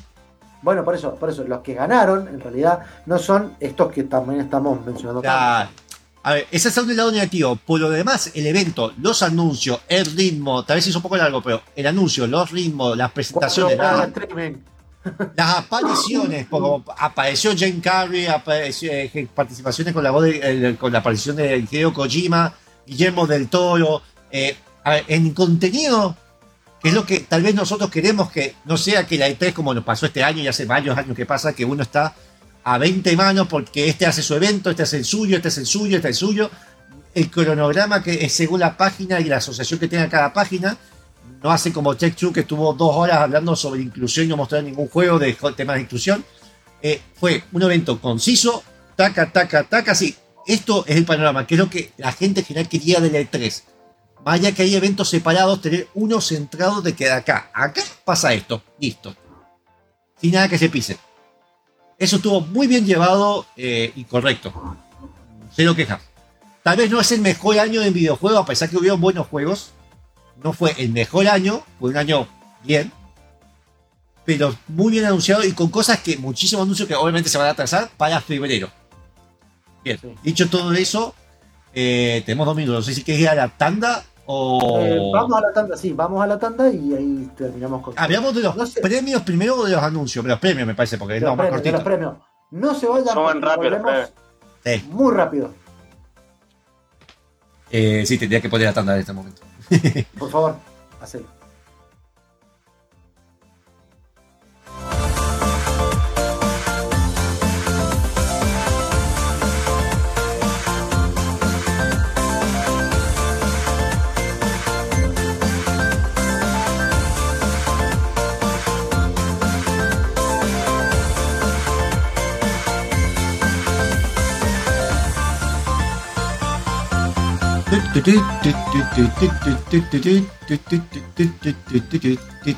Bien. Con los premios voy a estar. a ver, no voy a hablar de todos los anuncios porque son 50.000. Ay, ta- no, fu. Bueno, Eh, no, no, ya, no, ya. igual, igual eh, te, te, A ver, tengo, te- puse un video con todos los trailers y anuncios que hubieron. Son una hora. Así. Sí, sí, eso, mucho vamos a contenido. hablar de los, de los premios. eh, Ahora vamos a hablar de los premios. En los premios, eh, yo voy a decir la categoría y ustedes me dicen si quieren que lo diga, porque es como que hay algunos que son. eh. No, decí, de- lo que te parezca más importante, porque, por ejemplo, hay. Es que tengo una, lis- tengo una lista. Yo también lo tengo, pero hay, por ejemplo, mejor evento de esports. Eh, Ese, Eh, por ejemplo, eh, a usted le interesa, eh, yo no sé nada porque los eventos fueron League of Legends, PGL Majors, no sé qué es eso. La Counter. Ah, eh, PUBG. El de que- PUBG, que, ahora va free to play. Eh, International, ¿qué es? de- del Dota. El Dota. Ah, ¿por qué no ponen Y Dota? el, y el de Valorant. No, pues el, el evento se llama The International. Ah, ok. Eh, de Dota, no, no sé de nada de esto, ganó de LOL, pero no tengo ni idea. Mejor entrenador de eSport, en realidad, no, sé. Dale, dale, soy- Mejor, Mejor equipo de eSport, mejor jugador de eSport, mejor. Esos son los esto estuvo bien porque muchos los pasaron, excepto algunos muy característicos, los pasaron muy por arriba. Que me pareció bien, con respeto, le hicieron es que, taca, taca, pero bien. Mejor eSport, mejor creador de contenido, no, no sé nada. Ahora sí, Innovación en accesibilidad. Que esto me parece una muy buena categoría para hablar un poco los que, para separar un poco lo que es la accesibilidad que es- eh, Microsoft ha puesto mucho empeño, que me parece correcto, eh, está buenísimo, más que ahora cada vez los, los videojuegos están siendo más amplios. También tendría que haber sido accesibilidad barra innovación, así como toda una cosa mía junta, pero bueno. Estaba nominado Far Cry, Forza Horizon, Far Cry 6, obvio. Sí. Forza Horizon 5, Far Cry no sé en qué, pero que, tuvo, que tenía, creo que lo tenía para los. eh, para el Eh, tema del color. Sí, la. Tenía un par de cosas. Eh, Marvel Guardians of the Galaxy, Ratchet and Clank, The Veil. ¿The Veil cuál es? Shadow of the Crown. no sé. No sé. Bueno, ganó Forza Horizon 5 por todo este eh, empeño que está haciendo Microsoft para los controles que puedan ser totalmente accesibles y adaptativos en velocidad, Ah. los parpadeos, todo. Sí, eh, de hecho, The Veil, eh, eh, perdón, voy a hablar un poquito de ese que no sabíamos nada, porque sí me acuerdo. En realidad es un juego en el que vos, es un juego, una aventura auditiva, ¿sí? Ah. Donde vos sos un guerrero eh, ciego, donde vos todas las acciones las tenés que hacer en un tienen combate medieval y narrativa fantástica, todo lo tenés que hacer como si fueras ciego, ¿sí? Me recuerda a un juego mendocino que recibió plata del Estado y nunca salió. Sí, yo recuerdo, y lo estuvimos en No el programa. Sí. Sí. Eh, juego, no, no le estoy que- no sé, no sé qué pasó. Juego más esperado. Acá hubo un empate. Estaba Elder Ring, God of War Ragnarok, Horizon Forbidden West. Bien, que bien que estoy hablando. La secuela de Legend of Zelda Breath of the Wild. Que no tiene Eh, nombre. no tiene nombre, fue sí. la secuela de Breath of the Wild. Eh, Eso. eh, y Starfield. Me sorprende que no haya ganado Star- Starfield, pero bueno. Eh, Elder Ring, eh, Elder Ring y Horizon, sí, no hay mucho contenido. Y Horizon fueron como los que. eh, Sí, pero para mí- Horizon para me llamó mí- la atención el trailer, me llamó mucho la atención. Digo, na- yo no jugué el primero, así que me quedé con ganas de jugarlo. ¿No lo tenés si lo compraste? Sí, lo, lo tengo, lo probé con ese glitch que hubo de 200 pesos. Exacto. Lo tengo, lo tengo, lo tengo. Eh, Hoy vamos- juego. Sí, sí, lo quiero jugar a ver qué onda. Y se nota que mejoraron el modelo con, ese- con esa controversia que hubo, hubo, eh, lo mejoraron para bien. Mejor multiplayer eh, estaba Back 4 Blood, It, It de Takes Two, el de que se juega a dos, de los hermanos. Sí, que Es de la pareja. No. Texto no, no son hermanos. No son hermanos. No, perdón, perdón, son hermanos, son una pareja que la, la hija juega por el tema toda esta de la separación. Eh, no sé si hay una review de la página, no me acuerdo, pero sí hablamos del programa. Sí, sí, sí. ¿Por Fran qué? hizo el review. Eso, Fran. ¿Qué dice- Bien. ¿Qué te dice que no son hermanos? ¿Cómo sabes que el juego no está desarrollado en Santiago del Estero? y Chacho se le cagó la cámara por las dudas. Eh, pues yo Técnicamente sería en, en Alabama, pues, en Estados Sí. Unidos. Sweet Home Alabama. Knockout City, que no recuerdo cuál era. Eh, Monster Hunter Rise. New World. Ah, ok. Eh, New World y Valheim. Eh, It, It eh, de Texu ganó. Ganó el premio, como sí. mejor multijugador. La verdad que es fantástico ese juego.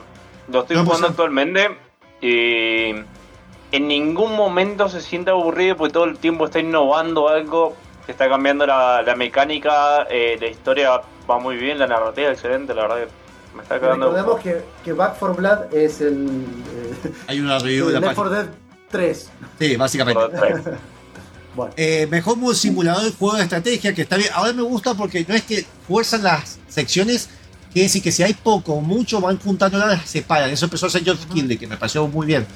Eh, mejor simulador juego de estrategia, Age of Empire 4, Evil Genius 2, que me sorprendió, es un juego que tengo muchas ganas de jugar. Eh, que es un Dungeon Keeper, pero sos un malo estilo jugador de James. Human, eh, Humankind, eh, Encryption y Microsoft Flight Simulator, Age of Empire ganó, bastante bien merecido, hay una review de la página. Mejor juego de deportes, Temo F Fórmula o- 1 o- 2021. O conducción, o conducción. No, dice juego de deporte, ¿seguro? Yo, yo lo tengo como mejor deportivo, Ah, juego deportivo de conducción porque también fusionaron las dos categorías. sí. A ver. FIFA 22, Forza Horizon 5, Hot Wheels Unleashed, que está muy bueno, lo quiero jugar. Unleashed. Unleashed. Unleash. Ah, vea, eh, venía Ah. pronunciando bien. Unleash. Y Rise Republic. Ganó Forza Horizon 5. El Hot Wheels lo tengo unas ganas de comprar. Eh, mejor juego familiar: It eh, Takes Two, Mario Party Superstar, New Pokémon Snap, Super Mario 3D World y WarioWare. A ver, fue Nintendo, It, básicamente. Y ganó It Takes Two. Sí. Está bien. Es Sí, decir, era, porque- era eso Nintendo. porque Super Mario 3D World en realidad lo que hicieron fue como agregar una expansión, que es la de Bowser Fury, que era un Mm. pedacito chiquito al final, y WarioWare Get It Together, Together, lo que hicieron también es sumar todos los minijuegos que tenían los otros, o sea, y el Pokémon Snap es el nuevo Pokémon Snap, y, Claro. y el Mario Party lo mismo, porque es un Mario Party viejo. Bien, No tenemos mejor juego de lucha. eh, igual creo que no ganó nada Nintendo. Ah, sí ganó, sí ganó un par. Sí, sí. Eh, mejor juego de lucha, Demon Slayer. Acá no conozco ninguna. Porque me lo dicen en japonés barra español. Demon Slayer Kimetsu no Yaiba. Guilty Gear, Metal Blue, eh, Nickelodeon All Star Brawl. Acaba de salir. Yo ni lo he probado, el free to play. Teníamos que probarlo. Virtua Fighter Es muy 5. malo. Yo no lo he jugado, no puedo decir. Bueno, Eh, eh, Gear Stripe ganó, que yo sé que es bastante buen juego de pelea.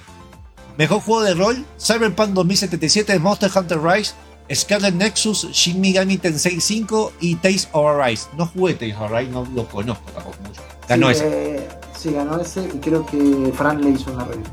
Bien. Mejor juego de acción aventura tenemos Marvel Guardians of the Galaxy, Metroid Dread, Psychonauts 2, Ratchet and Clank, eh, una dimensión aparte y Resident Evil Village. Ganó Metroid Dread, este es uno de los juegos que ganó Nintendo. Ese es un juego pero que lo veo muy caro para lo que es, pero me han dicho que es muy bueno. Eh, mejor juego de acción tenemos Back, eh, Back 4 Blue, Chivalry 2, que tengo unas ganas de jugarlo. Deathloop, Far Cry 6 y Returnal. Ganó Returnal, tampoco me lo parece jugué. muy bien, me parece muy bien. Mejor juego VR, que para mí este estaba recantado. Eh, Hitman 3, I Expect You to Die, Lord Echo 2, Resident Evil 4 VR y Snipe Elite eh, VR. Eh, ganó Resident Evil 4 VR. Yo creo que eh, una cuestión de que de todos esos juegos es el único juego que ha recibido marketing. También, es verdad, pero no es malo. Y de hecho ganó un marketing, un marketing enorme que te llevan con un camión, están recorriendo ciertos estados de Estados Unidos y te hacen jugar dentro de una cosa así todo con vídeo que te vea la gente y te tiran sangre más de lo que pasa en el juego. Eh, Bueno, a, a mí personalmente el Expect You to Die, yo juego el 1, me encanta ese juego. Nunca me enteré que existía el 2, me vine a enterar con este evento. Para que se vean el, el mal marketing que tiene. sí, los pero juegos que excelente. Eh, mejor juego de móvil tenemos Fantasia Ge- Ge- eh, Genshin Impact, League, eh, League of Legends Wild Rift, no sé cuál es. Marvel Future Revolution y Pokémon Unite. Ganó Genshin Impact porque sí, está cantadísimo. Sí, eh, A mí me- Porque, los tienen plata y mi culo hace juego bueno. No, bueno, pero Ajá. mucha gente le encanta, sí, hasta gente que yo creía que lo iba a odiar le encantó. Le Ah, encantó, Julia, Julia le encantó. Pero bueno, juegos por el impacto. Before you. No sé a quién se refiere por impacto, sino bueno, para mejor una. soporte de la comunidad. Ah, yo- el mejor soporte de la comunidad lo saltaste. Yo lo tengo Eh, acá. no lo tengo, a ver, decilo. Digo, Bueno, mejor soporte de la comunidad, nada, Apex Legends son juegos que son que, que están como llevados a, a través de la comunidad de personas. Apex Legends, Destiny 2, Final Fantasy XIV Online, Fortnite y No Man's Sky.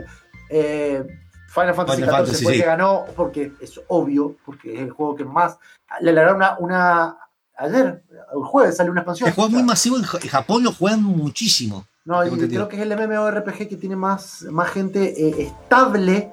eh, Se sacó gente de WoW después del quilombo, tengo entendido. Juegos de Eh, impacto yo creo que se refiere a como si fueran em, juegos que salen y como que revolucionan algo. Eso. Bien, Before You Eye, Boyfriend Dungeons, Chicori, Life is Strange True Colors y No Longer, eh, No Longer Home. Eh, Life is Strange True Colors ganó, eh, está ahí una review en la página. Mejor interpretación, ganó la. Como Lady de Mix, la. Lady. Dimitrescu, No sé cómo decirlo. la, la vampira gigante de Lady Dimitrescu. De Resident Evil ganó. Voy a decir los premios directamente ahora. Mejor no diseño de sonido. No puedo hablar de eso. No puedo, no puedo. Juego el demo. Eh, mejor diseño de sonido Forza Horizon 5. Eh, me encanta escuchar los trailers, está muy bien hecho el sonido. Mejor banda Sí. sonora Nier Replicant versión 1.224487813. Ese es el nombre. Muy bien, ese es el nombre y ese es lo que ganó la banda Sí. sonora. Eh, tengo que jugar a las secuelas, tengo unas ganas de jugar. Encima lo compré. Mejor Bueno. dirección de arte ganó Deathloop. Esta es Eh. la única de todas las que estuvo nominada que ganó. Sí, sí, eso me, a mí me sorprendió. eso. Igual sí, el arte admito que sí está bueno. La, la dirección de arte. Le veo por lo que veo del juego. Mejor narrativa, Marvel Guardians of the Galaxy. No puedo opinar de esto. Sí, sí, eh, Fran, de hecho en la, en la- en la review lo dice eh, y lo dijo cuando hicimos el programa también el sábado. eh, Hola, justamente el tipo de narrativa eh, tiene como dos o tres niveles y eso es lo que está. Me, compr- me sorprendió que, que ganara Psychonauts 2 y Life is Strange, pero debe ser cómo manejar la narrativa, cómo lo van manejando con la interacción del juego. Metele Monfurro que no llevan. Dale. Sí, Eddie de debut, eh, Kena, Branch of the Spirits, así que ganó la Kena. Me sorprendió que no ganara Valheim. Indie del Sí. año, eh, Kena, Branch of the Spirit, también me sorprendió que no ganara está- Hero ni Inscription. Y O 12 Death Minutes, Door, que según, Claro. que según Fran eh, era el mejor indie del año. a mí me sorprendió estar el 12 Minutes, para mí no es tan indie, a pesar que cumple las, las cosas indie, pero el chabón tiene altos contactos. Eh, mejor soporte, bueno, ahí está, ahí estaba llegando. a- Ahí lo tenés. Ajá. Mejor dirección ganó Deathloop. Eh, generalmente, por eso sorprendió. Generalmente en los juegos que ganan mejor dirección, ganan juego del año. Eso es lo que sorprendió. Eh, y bueno, juego del año está nominado Deathloop, It's Take Two, Metroid Dread, Psychonauts 2, eh, Rachel Clan, eh, and Dimension Apart y Resident Evil Village. Ganó It's Take Two, que para mí, que lo haya ganado, eh, de hecho el tipo se levantó como sorprendido, o sea, eso no lo anunciaron antes. Estaba solo haciendo el juego y el flaco como que se quedó así, como que no, no, no, no caía.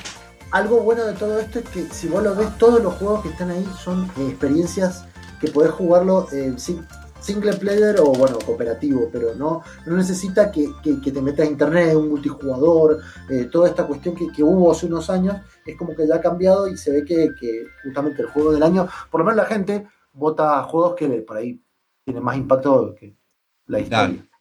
Vamos a ver un poco la noticia antes del tema. Eh, Tunic, que es un juego que realmente a mí me sorprendió. Yo no. Después recordé que lo habíamos visto en la E3. Ah, sí.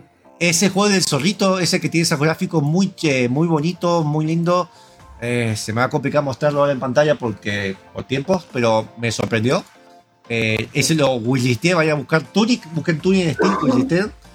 Yo acá cada vez me doy más cuenta, pero no sé qué fácil sería hacer una aplicación donde pueda wishlistear bien un evento en eShop de Nintendo, eh, Para, para, para.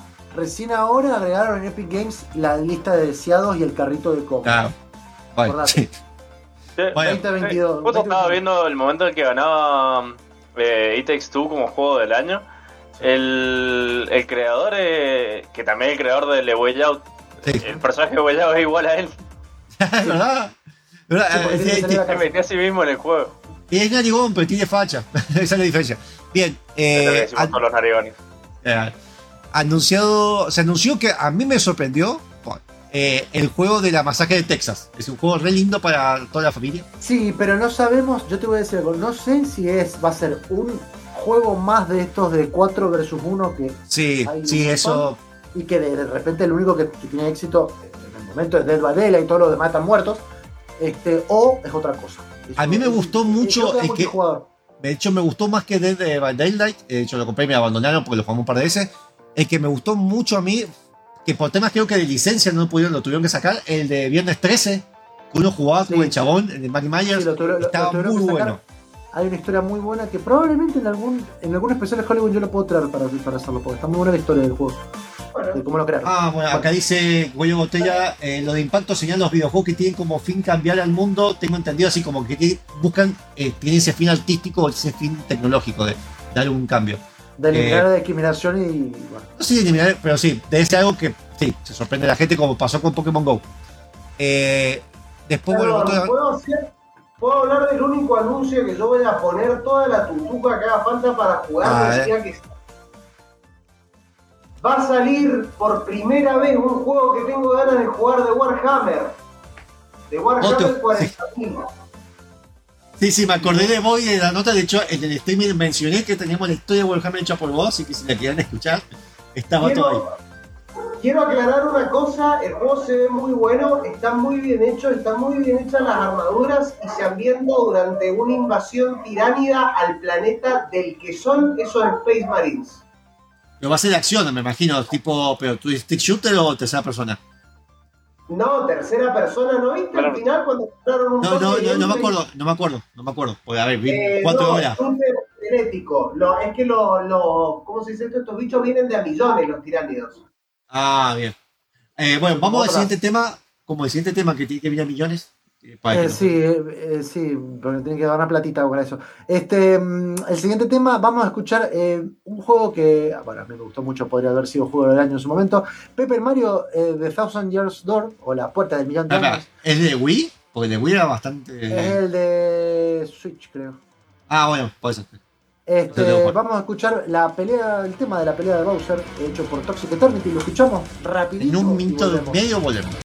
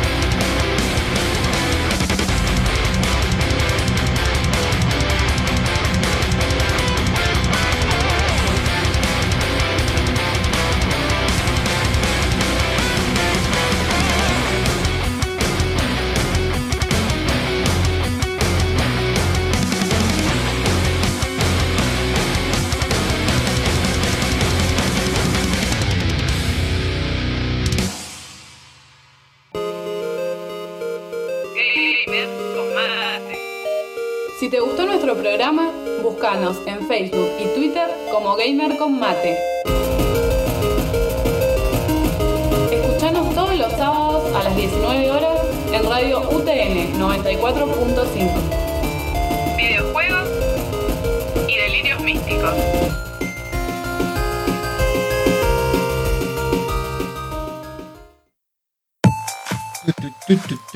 Ahí nos estaba preguntando Cuello Botella que si hay un programa más. Sí, hay un programa más. Hoy a la noche que estoy esperando que los chicos vean el formulario y me den el ok eh, para Ok. hacer el sorteo que vamos. Bueno, listo, no. Eh, pongan sus nominaciones. Puse la mejor pelada, sí, o sea, pueden sacar y poner cosas. Eh, hay- hay- los que votan, sí, los que hicieron clips para el video que hicimos, los que han. eh, sale con los que han más hecho clips y también los que votan, solamente por votar, se ganan juegos. Hay un orden de que gana, va eligiendo el juego así en, form- en, eh, efecto cajada. Bien, noticias. Además de Homeworld Eh. 3, que me han dicho que es un juego muy bueno, yo no lo he jugado, pero no sé, la gente se sorprendió por el Homeworld 3, lo que mostraron. Sí. Después eh, el Hellblade 2 que se ve, eh, mostraron El- el gameplay. Senua's, claro. que Senua. Senua Sacrifice Hellblade 2. Ajá.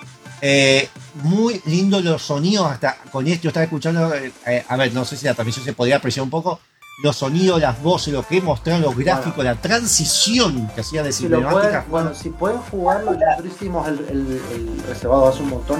El Hellblade es un juego para jugarlo tipo Gustavo lo hizo. que sea 7.1, porque Sí. todo el tiempo vos estás escuchando. eh, es una chica que tiene esquizofrenia, este, en la época de. de la de Celta, de los Celtas. de sí, de, la- de los celtas, en realidad eh, es de la evaluación de los nórdicos al pueblo celta. Este, y vos escuchás las voces de diferentes lugares y es increíble el apartado de sonido de ese juego. Así que el 2 debe ser, eh, aparte gráficamente se ve muy bien. Sí, sí, muy Tengo bien. entendido que se puede jugar en VR por esta cuestión de, de 360. ¿Sí? Sí, sí. ¿Cómo qué? Pero jugás, pero mirando una pantalla. Mm, Sí, pero cuando com- combatiste se te pone over the shoulder, entonces me da un Ah. Bueno, eh, bueno, esto lo habíamos igual rumoreado, ya se estaba el rumor que Quantic Dream anunció y mostró el Star Wars, todo creíamos que era el, el trailer del KOTOR remake, que estamos esperando un nuevo trailer hace rato, más allá del nombre. Pero no, fue porque puede mostrar a Yoda, entonces se hizo mucha énfasis que es como lo que pasa creo que antes del 1, del episodio 1. En, la, en la época de la Alta República, que, Claro. que se basa también en lo- los juegos viejos de esta- Knights of the Old Republic, eh, pero con la licencia que la adquirió Quantic Dream, que son los mismos que hicieron eh, Heavy Rain, eh, Detroit Become Human, eh, más, más ahora y demás. Claro. Así que Sí, es una aventura narrativa, tipo cinemática. se ve muy bien. ¿Mm? Ay, bueno, lo Sí, mostró en sí. cinemática. Sí, todo cinemática. Sí, igual A el ver. juego, generalmente los juegos Quantic Dream tienen esa cuestión que vos los ves, parecen todo cinemática, por más de que tenga gameplay en el medio. ¿no? Claro, eh, de Heavy Rain, Fahrenheit, así, siempre hicieron eso. Eh, bueno, tenemos, hay un juego de Wonder Woman, que no, no, no sé, no sé qué decía al No nada. Vamos, Sí, mostraron, mostraron al modelo de Wonder Woman. Claro. Hecho por Eh, los creadores de Shadow of Mordor y Shadow of War. Sí. Ah, eso me vende un poco, pero es como. Sí.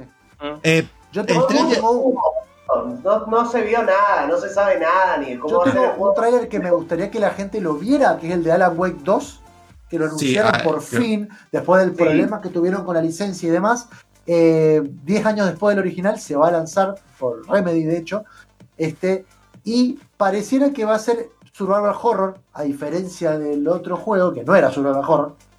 No, no se te de hecho, el la- trailer, todos pensamos que era un Silent Hill nuevo. Pero cuando, claro, pero, pero el trailer, el trailer da un poco de miedo porque tiene así como Sí. unos jumpscares en el medio. Eh, me parece un buen anuncio. Sí, sí, sí, este- fue. Todo les encantó, todo les encantó. Otro, otro trailer que hicieron, además de mostrar la el trailer de la película de Sonic de eh, El Erizo o Sonic de Sí, Hedgehog che, 2, para, hablemos un ratito de eso. El Sonic 2, que la presentó Jim Carrey y la peli, el trailer se ve mucho mejor de lo que. Es decir, se ve que entendieron lo que hicieron mal, o fue todo a propósito, de la 1, en el que, fuera un, que era un road trip. Era un road trip con Sonic. Eh, sigue chocándome eso que el mundo nuestro real. Que bueno, eh, no, no, no, no menciona eso.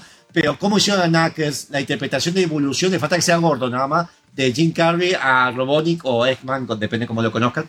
Y cómo aparece Tails y demás, el humor está, está buenísimo el trailer. A mí Y me metió. además anunciaron eh, un juego, Sonic Frontiers, que va a ser un juego de mundo abierto en el cual, si ustedes lo buscan en Steam, lo único que hay son eh, fotos de lugares. Este, porque va a llegar recién para eh, esta época del año eh, 2022 y va a ser cross-platform. Claro. Acá, bueno, otro juego que también, como salió una frase de uno de los que había creado el Silent Hill, dijimos, es el nuevo Silent Hill. Y hacía poco que había hablado Kojima. Entonces, como que, a ver, lo que voy a hacer a propósito, eh, anunció Slitterhead, que básicamente es el creador de Kojima, de, perdón, el creador de Silent Hill, no de Kojima, porque eso. Debe ser El Final Fantasy Remake que va a salir para PC, por ahora por- en Epic, no sabemos. Bueno, digamos, puedo hacer una pequeña acotación sobre el momento ese Silent Hillesco de que, Sí. que- del que habla Kojim- Kojima y Guillermo del Toro. Sí, Guillermo del Toro le da un palo a Konami re fuerte. Sí. Cuando, No tiene problema. ¿Cómo? Y no tiene ni problema en decírselo. sí, se lo he dicho. No, el hecho- dijo, es muy similar a entregas como las de Silent Hill. Ojalá sacaran uno de esos, ¿no? Sí, yo no sé si lo están haciendo a propósito porque hay un arreglo detrás o están esperando y que le martillen la cabeza a Konami para que les dé algo. Eh, porque ya Toro se quedó muy con la vena, se nota que quedó con la vena. Eh, Sí. sacaron un trailer nuevo que a mí me desilusionó un poco de Lord of the Ring Gollum, porque lo vi muy caricatura a, Gollum. A mí me, me chocó lo que vi. El Bueno, atmósfera está eh, bien, pero Sí, igual por fin mostraron un trailer de, de algo de lo, cómo se juega el juego, porque la verdad que no sabíamos. Este, bueno, lo que íbamos a hablar del Final Fantasy Remake, que para mí yo, yo me digo, al fin va a llegar a PC, pero llega en exclusiva para Epic y Que no es malo, lo dijeron tampoco. ahí. Ahora le han preguntado. Epic es malo. No, se- no, no solo eso, sino que no está puesto el precio. El precio, que ah, recordemos que por lo menos en Argentina el, precio de Epic no está regionalizado, es de Sí. 70 dólares, a pesar de que no está en la tienda de Epic, lo dijeron, así que cuando 70. salga, que va a ser ahora, la semana que viene, el 13 mil pesos. Más de salir 13 mil pesos. A, ese precio. Así que, bueno, si quieren hacerlo, si no, eh, mi recomendación, porque es lo que yo voy a hacer, es, si tienen PC, esperen a que salgan Steam, Eh, el contrato dura un año, generalmente Este- de exclusividad, así que Es más barato que alguien te preste una PlayStation 5, alquilársela, comprarte el juego en físico por Mercado Libre y jugar. Te sale más barato eso. usado porque Sí, pero te sale mucho más barato por 13 mil pesos. Así para nosotros nos duele, pero bueno. Eh, un DLC nuevo que agregó un tercer personaje que es mujer en Cuphead, me pareció perfecto. Sonic Frontiers, de la propaganda de Cuphead, el, DLC hermoso, me encantó. Eh, Sonic Frontiers que me chocó, porque viste que siempre está uno bueno, uno malo, medio como Windows. Eh, y mostraron gráficos como del mundo real de nuevo, pero entre medio también se, el gráfico de Sonic se sentía como descolocado. Eh, PUBG, oficialmente algo que tenía que haber hecho hace ya cuatro años, será gratis en PC. ah, ahora en enero se hace gratis. sí. Eh, después tenemos que eh, Forspoken eh, saldrá en mayo de Mostraron un trailer, 2022 un trailer otra vez. de Forspoken. Ajá. Anunciaron que va a ser un juego 4X de Doom después de que hablamos en un programa hace ya más de 20 Sí. años. Eso me llamó la atención, se ve muy bien. Van a anunciar un juego, perdón. La guerra de la especia. Sí. Among Us tendrá una versión VR. Eso no sé cómo va a estar, me llama la atención. Un Among Us de VR. Sí, lo vamos a jugar. Que pongas. A mí me llama la atención, no sé si va a estar bueno, pero es como. Ay, no sé. ¿Qué necesidad? Va, igual ya habían versiones VR de la Monga, o sea, habían versiones truchas de, de, de la Monga en VR. Creo, creo que lo habían hecho en el VR chat, pero aún así, ¿por qué? Más trailers de Elder Ring, eh, anunciaron cosas de Light que no quiero ver porque ya me cansé. Eh, si quieren ver notas de Light, yo vivo publicando notas de Light porque nos vienen enviando y fuera me pega si no las publico. Le están, es que le están metiendo mucho la, la, la, la comunidad. Los, los desarrolladores están metiéndole mucho porque hacen eventos. Generalmente los eventos los hacen tipo todos los años para la época de Halloween. Lo hagan un mes antes y terminan ahora en Navidad. Este, después la gente igual sigue jugando, pero es increíble la, la comunidad. Sí, te- en Europa del Este para mí les encanta, pero es que a mí ya me he vuelto porque me, me entero hasta el, lo sé, que le cambió nosotros, un nosotros pelito. tenemos am- amigos que dejaron de jugar al Dota para jugar eso, así que. Sí, en serio. Es decir, no sé, tiene cosas de eventos que a mí no me llama tal vez eso, entonces, ah, no sé, a mí me llama. Bueno, Eh, pero bueno, eso, después mostraron una versión 1.0 de GTFO, que es un juego que sé que se está esperando hace muchísimo. Nunca jugué, sé que sí, salió, salió Out. Sí, yo, yo con, con Mario Ok, lo sí. De hecho, yo lo descargué. no sé qué. Sí. Si querés, Y, lo No jugamos. sé, la- lo podemos jugar si querés. Eh, y anunciaron un nuevo Star Trek que yo los juegos de Star Trek no sé. A ver, yo soy una persona que se vio todas las series, todas las películas de Star Trek y me sigue sin gustar Star Trek. Eh, la vi porque tenía un amigo que era re fanático, iba a su casa y cuando boludeábamos yo ponía Star Trek. Me vi todas las series, todas las películas, todo. Y no me gusta Star Trek, no puedo, no sé. Así que bueno, esos fueron los anuncios. eh, muchísimos, de hecho, hay muchos que no estoy diciendo porque nos vamos. Para mí, estos son los- han sido los más importantes. Eh, lo que más yo compré fue lo de. ¿Cómo se llama este? El, uy, no sé el nombre. Alan Wake 2. Eh, Lo de la película de Sonic. Y. Un poco lo, bueno, de Ring me, mostró, me gustó cómo lo mostraron, igual que lo de Cuphead. Y el evento, de nuevo, para mí, se ha vuelto lo que nosotros queremos que sea la E3. Bueno, La 3 se Pues- quedó bastante atrás. Sí. También. Así que, bueno, Sí, no sé si quieren. Pero creo que le faltó mucho, mucho power a la E3 para acercarse a lo que fue esto. Por primera vez tenemos un par de anuncios que valen la pena este año, aparte del Elden Ring y cosas contadas con los dedos de la sí, mano. que, que aparte el Elden Ring ya sabemos que sale y que sale ahora, o sea, no es que. Pero te pone, O y te sea- pone- a ver, el chabón te pone a Guillermo del Toro, te pone a Hideo Kojima, te pone Sí, sí, a Jim Carrey. de mirar, sí. Sí, Sí, sí. aparte que últimamente la 3 era tráiler de 5 segundos de cinemática, no te mostraban absolutamente nada y te hypeaban. Y 30 y minutos hablando quizás- después. Era un juego que quizás faltaban, no sé, 2, 3 años para que salieran. Entonces al final, cada, al otro año volvía y el mismo tráiler, y decís, me lo mostraste el año pasado y cada año lo vas a la 3 con menos ganas. Estos flacos te... Está bien, hay un par de trailers así, pero te mostraron varios juegos con trailer, varios juegos que están por salir ahora, que nadie sabía nada, pero de repente van a salir. Eh, eh, están mucho mejor presentados los juegos. Sí, sí, sí, totalmente. Estoy de acuerdo. A mí ya en su momento me acuerdo que la VGA era como me y ahora se han vuelto eso. La, la 3 que todos queremos organizada, que si vos después quieres un anuncio, una entrevista, tenés para hacerlo. De hecho, después fue la Game Fest, que es como una extensión de este evento, eh, que más extendido con entrevistas, los desarrolladores, con más explicación y todo eso. Que está buenísimo que esté. Yo lo seguí, me voy a poner a ver un par de cosas ahora de fondo. Pero está bueno que no tengas esa organización porque vos te ponías a ver el evento de Sony, el de Microsoft o el otro, no sabías cuál tenías que ver para central y te repetían la mitad de los trailers y te hacían eso, un trailer de 30 segundos y después 20 minutos, 30 minutos hablando del trailer. Y bueno, eso.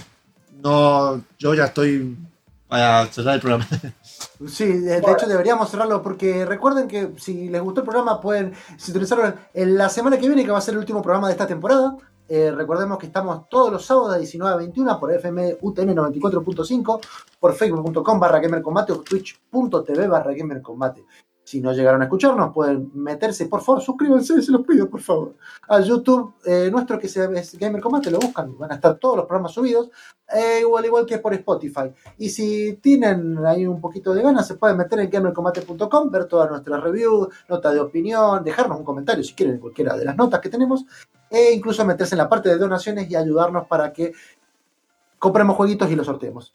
Eso. Sí, que recuerden, ahora ve- sigan en comunidad, ya sé que hay poca gente que últimamente, más que nada los millennials usan Facebook, pero bueno, en Facebook, Twitter, no sé si puedan anunciarlo después por Instagram, Chacho, eh, vamos Sí. a y lo voy a hacer por los streaming que voy a decir mañana, eh, un formulario que sería de Google, donde vamos, por el tema de los clips y todo eso que se estuvo haciendo, vamos a estar sorteando varios jueguitos. A todos Así los que participan, los que hicieron clip, todos. Exacto. Así que bueno, eh, muchas, muchas gracias por seguirnos. Recuerden, el sábado que viene, último programa de la temporada, los queremos acá. Nos vemos en abril. Adiós. Adiós. Hola amigos, mi nombre es Lionel Campoy. Si el programa Gamer con Mate te gustó, el próximo te va a encantar.